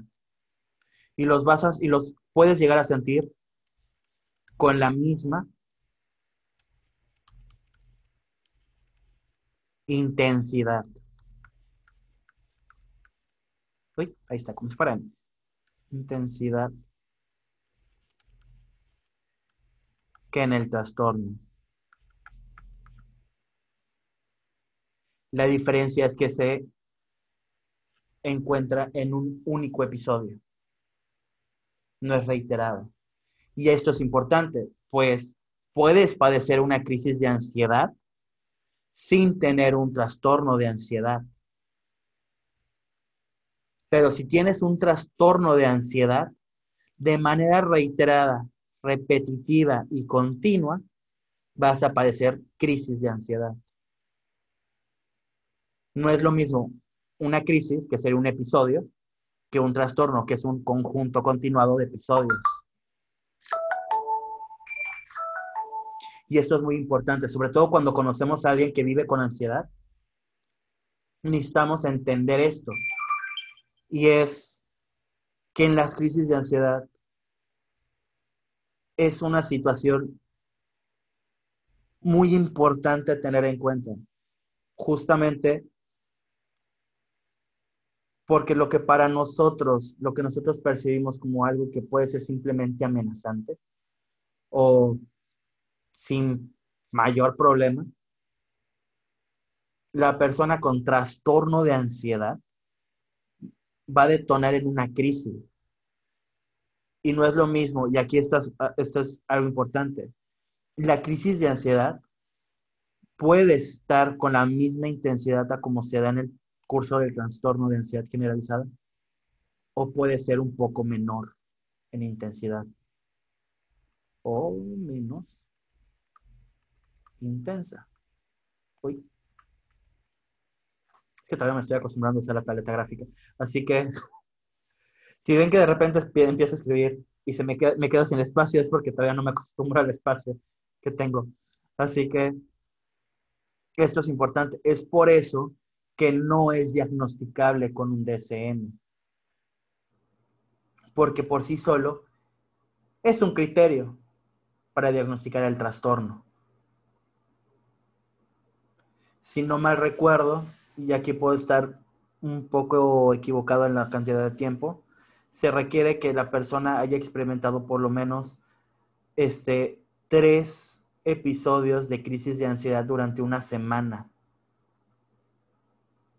Para que durante dos, durante dos, durante el transcurso de dos meses, para poder decir que cumple con el criterio, con el criterio A, no me acuerdo si era el A o el C, del DSM-4TR, ojo con eso porque en el DSM-5 el tiempo se mantiene, pero la cantidad de, crisis, de episodios de crisis de ansiedad disminuye.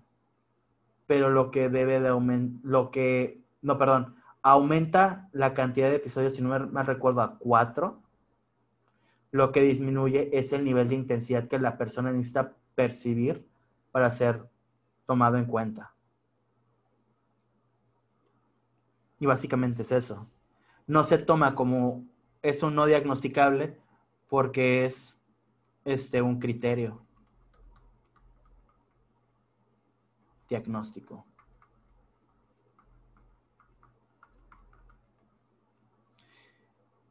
Este, ¿alguna duda? Bien. Carla.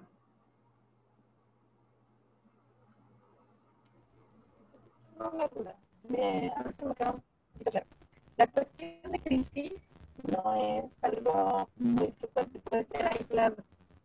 Cuando las crisis suelen ser más frecuentes en un cierto tiempo, es cuando se convierte en un, en un trastorno de ansiedad. Así es. ¿Es así? Sí. Hay tiempos determinados, por ejemplo, una persona que diga de los siete días de la semana, tuve crisis, sin importar la cantidad de tiempo que haya durado cada ya lo es. En cinco minutos, así sea una hora, si cumple a lo mejor con los, las características de una crisis de ansiedad, no importa el tiempo. ¿El tiempo que dura el episodio? No. ¿Que dure el episodio? No. No importa cuánto dure el episodio. Lo que importa es que lo haya experimentado. Justamente porque el, y esto es algo importante, el sufrimiento, porque esto es un sufrimiento. El sufrimiento es un síntoma. Hay una diferenciación entre síntoma y signo. Los signos son las respuestas fisiológicas, lo que podemos ver, por ejemplo, como la dilatación este, de las pupilas, la sudoración, la taquicardia, la podemos sentir, la podemos medir. Los síntomas son subjetivos, dependen de la persona, cómo los esté percibiendo. Y la ansiedad implica sufrimiento. Y aquí no importa cuánto dura el sufrimiento. Lo que importa es que se esté sufriendo.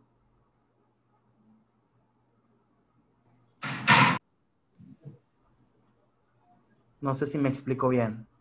Por ejemplo, este, mi papá sufre de, ansiedad y él mm, le da mucho eh, lo que está comentando, ansiedad de, de, aislamiento. Por ejemplo, él está en la habitación y se empieza a sofocar. Entonces él, él, ha llegado al punto de que hasta se ha subido al techo de tan sofocado que se siente y él piensa que subiendo, o sea, subiéndose el techo, de hecho tiene una mecedora arriba, este, se le quita, o sea, puede respirar, si me explico, estando al aire libre, este, puede respirar, pero ese, eso le dura a lo mejor unas dos o tres horas, que tiene que estar este, pues sentado al aire libre para poderse pues dormir. Eh, frecuentemente le pasa más en las noches. Aquí habría que hacer la diferenciación. Digo, habría que hacer muchísima más exploración, pero por como así como describes la experiencia y esto puede ser una de dos incluso, o crisis de ansiedad o una crisis de angustia digamos que, que existe, vamos a ponerlo así, supongamos que existe una escala del 0 al, al 10 en nivel de sufrimiento en ansiedad. El 0 sería un estado de homeostasis, de equilibrio. De hecho, ni siquiera sería un 0, sería como un 3.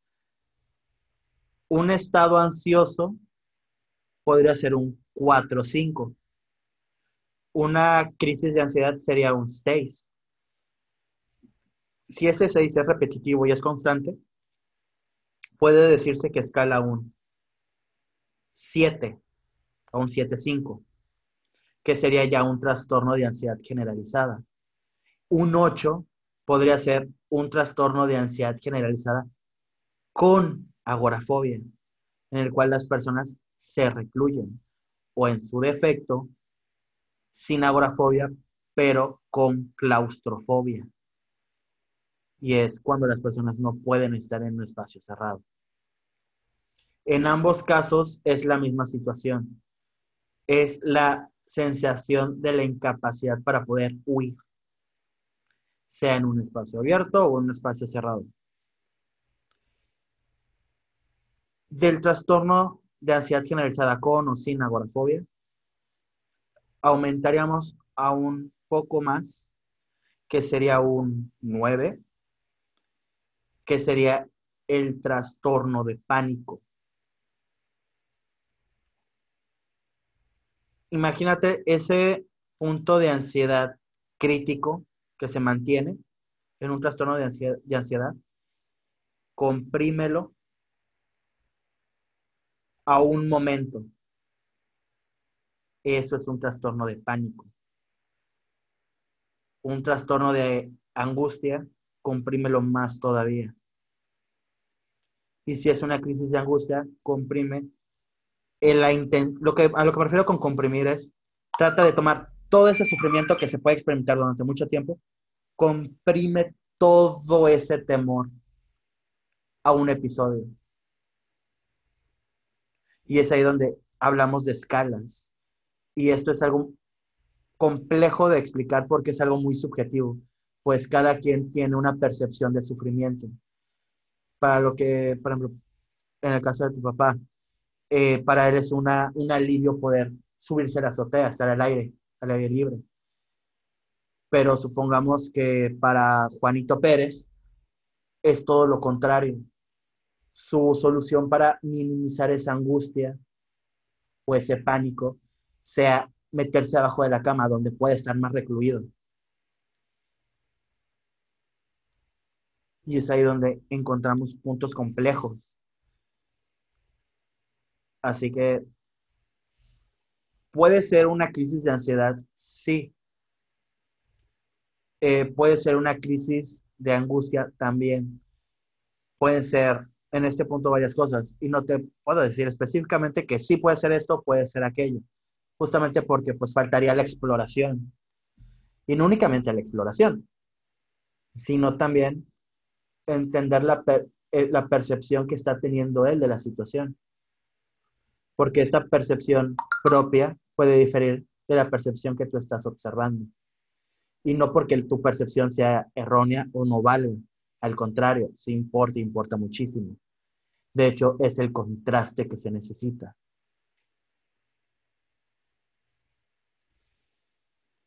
Espero haber respondido bien a tu pregunta.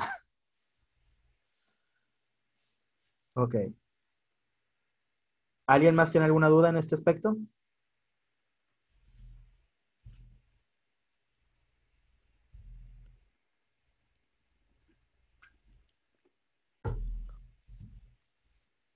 ¿Nadie? Bien. sus, como dirían en Monster Inc., su silencio me reconforta. Ahora, como les decía, hablemos de angustias. Aquí tenemos el cuadro clínico de angustia. Lo que me interesa que nos enfoquemos en este punto, de hecho, es el recuadro que será rosa, lila. Honestamente no sé, me gustó el color, así que lo puse.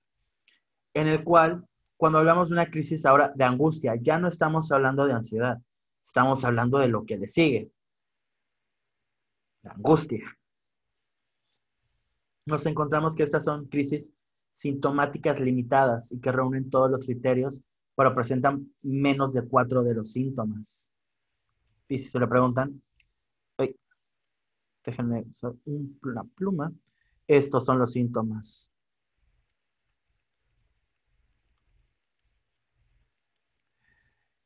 Y también, si se lo llegaron a preguntar, no es que escriba únicamente feo acá, escribo feo en general. Mis alumnos lo podrán testificar. Este.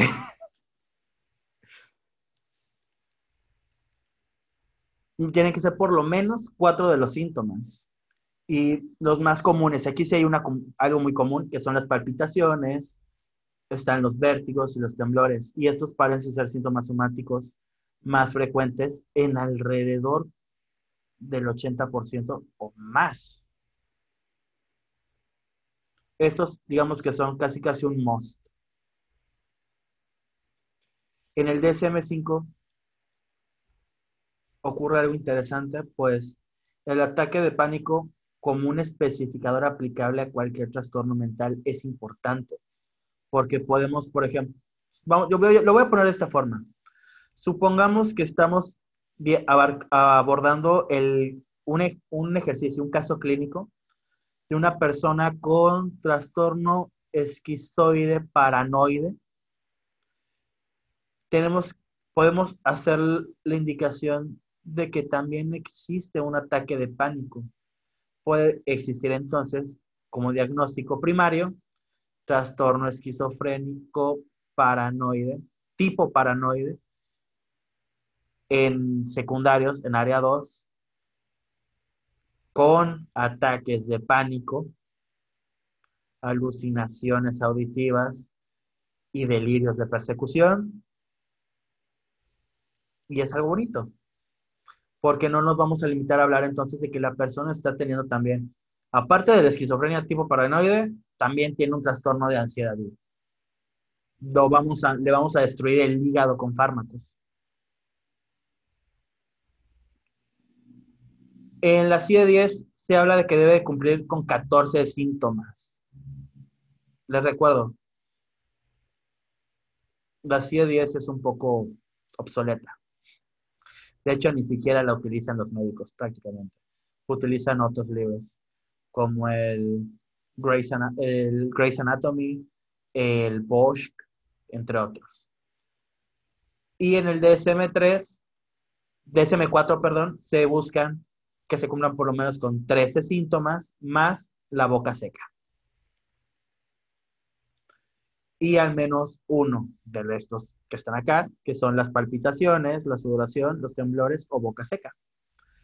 Esto que tenemos acá es un cuadro comparativo resumen de los criterios diagnósticos del DSM-5, la CIE-10, la DSM-4, y no vamos a tener que aprendernos de memoria todo esto. De hecho, nadie se lo sabe de memoria. Bueno, sí un poquito, pero ya por repetición. Y porque tiene, uno agarra ciertas reglas mnemotécnicas. Así que eh, no espero que se lo aprendan. Yo tardé ocho años en hacerlo. Para que después me vinieran con el DSM-5. Así que esto es referente a la crisis de angustia. Hoy puedo ponerlo, acá está. En el territorio de los tipos de ataque de pánico, y ahorita vamos a hablar desde el DSM-4 porque el DSM-4 es quien mejor lo aborda, irónicamente, a pesar de que creo que ya le eché mucha, mucha tierra, es quien mejor lo aborda. Y nos encontramos con tres puntos principales, con tres tipos, que es el ataque de pánico inesperado, el situacional y el predispuesto situacionalmente. En el ataque de pánico inesperado, eh, no hay un disparador, vaya, no hay una señal, no hay un trigger, y, puedo, y ocurre de manera espontánea. Por lo tanto, no hay un trastorno de pánico, solo hay un ataque, una crisis. En el ataque de pánico situacional, este sí está este, asociado a un disparador, a una señal estresante, y suele ocurrir casi siempre de manera inmediata tras la exposición a la señal o por anticiparse a esta. El, el ejemplo, la, por ejemplo, la aracnofobia. ¿Quién de aquí le tiene miedo a las arañas? Además de ellos, de mí. Este, miedo a las alturas, miedo a hablar en público, ahí sí, ¿no? Este, y es una fobia específica, incluso puede ser una fobia, hablar de fobias sociales. Pero ya tenemos un objeto a que temer. Por lo tanto, aquí hablamos de que en la situacional existen las fobias específicas y sociales, a diferencia del predispuesto situacionalmente, en el cual este está asociado a disparadores situacionales, situaciones, vaya señales, perdón, pero pueden ocurrir incluso sin asociarse a la señal. Esto sí está feo. Incluso puede no ocurrir inmediatamente tras la exposición a la señal. Este es una, esto es como jugar con Chabelo, no sabes qué hay en la catafixia. Y aquí hablamos de agorafobias, de fobias específicas y fobias sociales. Y aquí encontramos una elegante solución al gran enigma. Entre el inesperado, un situacional y un predispuesto. Así que se vuelve complejo. Y así, un poquito menos. En el territorio de la agorafobia nos encontramos con, a ver, ¿dónde está la pluma? la incapacidad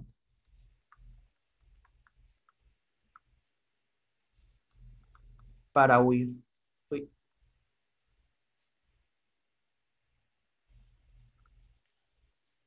En espacios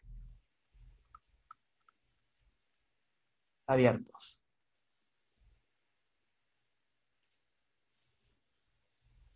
Tal cual.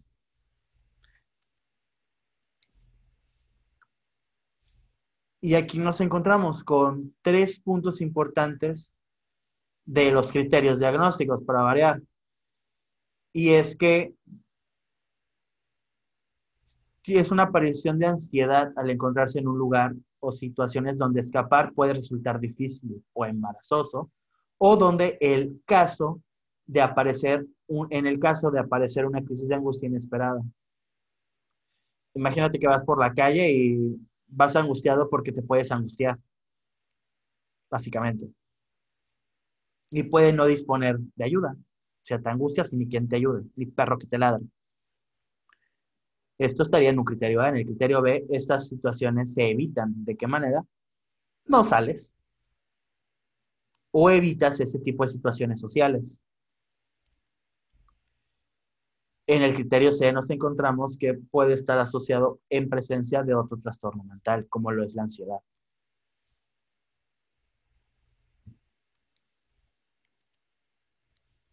Hay situaciones que suelen ser típicamente agorafóbicas.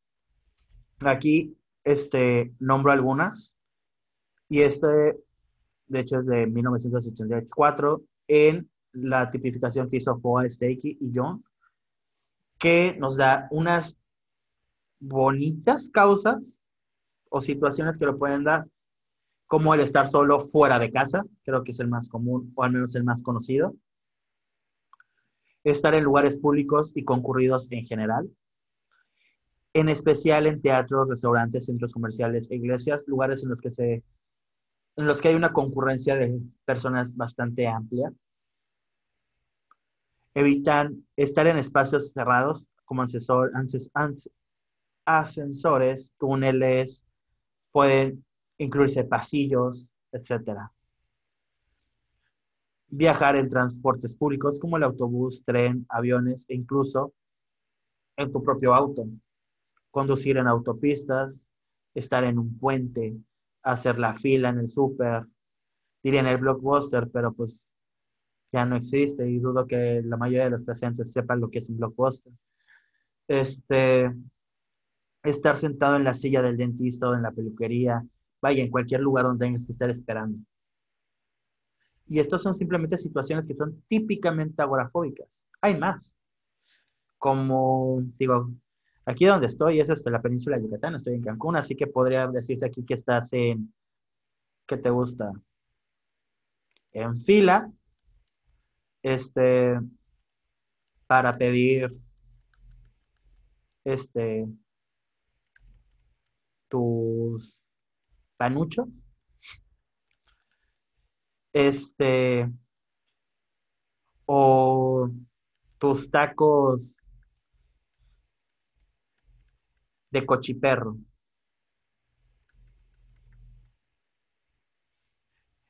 Y esa es una historia chistosa porque hubo un lugar hace no mucho y sigue abierto que vendía cochinita pibil con carne de perro. Este. y con esto terminamos nuestra primera etapa. A partir de aquí nos vamos a centrar este, en la siguiente clase, el día miércoles. No me acuerdo bien en qué horario les, les mandé. Si no me equivoco es a las 7 igual. Ahorita les confirmo es a las miércoles 14 de octubre de 7.30 a 9.30. Para quien, luego porque hay quienes trabajan y se les complica un poco más temprano. Este, vamos a abordar ahora sí el verdadero gran mere que tenga, por lo que estamos aquí, los diagnósticos de SM. Lo más seguro es que en el territorio de los diagnósticos de SM vamos a llegar hasta la ansiedad, ansiedad por, separación para tomar el, el mutismo selectivo y los otros trastornos de ansiedad junto con la tercera fase. Y esto es para simplemente ir de manera cómoda. Digo, como se habrán dado cuenta, en lo que a mí respecta, yo no tengo problema con pasarme de la hora. Este, tal vez ustedes sí, pero de momento, por mí no hay problema. De hecho, si no me equivoco, cuando les dije, es aproximadamente la hora a la que vamos a terminar, a las 8. 30 minutos más, 30 minutos menos, poco más, poco menos. Esto es una catafixia y no sabemos cuánto vamos a tardar. Pero sí es importante tomarnos el tiempo necesario para poder abordar el tema de la mejor manera. Es por eso que les cambio un poco los tiempos, les aumenté más este de lo esperado. Porque digo, esto lo podemos hacer rápido, pero no vale la pena está, está chido así. Así que hasta aquí no sé si tengan alguna duda, alguna pregunta o algo que quieran agregar hasta lo que vimos hasta ahora. Este, eh, vamos a empezar con, a ver, ¿quién será la primera víctima? Vamos de abajo hacia arriba. Lisette.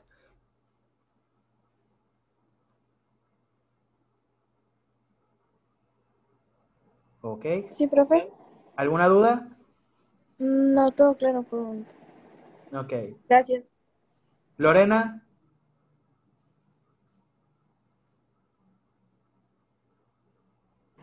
Hola, hola. Este, no, muy bien, todo muy bien, interesante y este y bueno, muchas cosas ya las había visto, las recordé, pero muchas otras cosas eh, muy muy buenas y este interesante. Muchas gracias. Este, Jocabet. No, profe, todo bien, gracias. Ok. Susana. No, maestro, todo bien, gracias. Carla. No, todo muy bien. Nada más una cuestión. En la material que enviaste para lectura, eh, hay algo así como específico en lo que podamos como ir leyendo. Hay un orden o únicamente así como para arrojar material y ver nos funciona. Ok. Eh, el material que les envié realmente no es como que muy específico para que empiecen con esto o este. Este, yo puedo sugerir, honestamente, y esto tómelo como una sugerencia, yo lo que haría es eh, repasar los temas de ansiedad sumamente rápido, son menos de 10 páginas, en la guía diagnóstica del DSM-5. De hecho, la guía diagnóstica les, plantea un caso con el cual se aborda este, los trastornos. Una chulada, porque de hecho tiene que ver con una, este, sala de espera, un amigo con ansiedad, este, un paro cardíaco. Está bueno, está mejor que la novela de las 10. Así que es una forma de aterrizar la información de una manera muy práctica, con algo con lo incluso muchos nos podríamos llegar a relacionar. Yo les sugeriría irse directamente al capítulo de trastornos de ansiedad en la guía diagnóstica. Este, pero específicamente hablando un orden, no.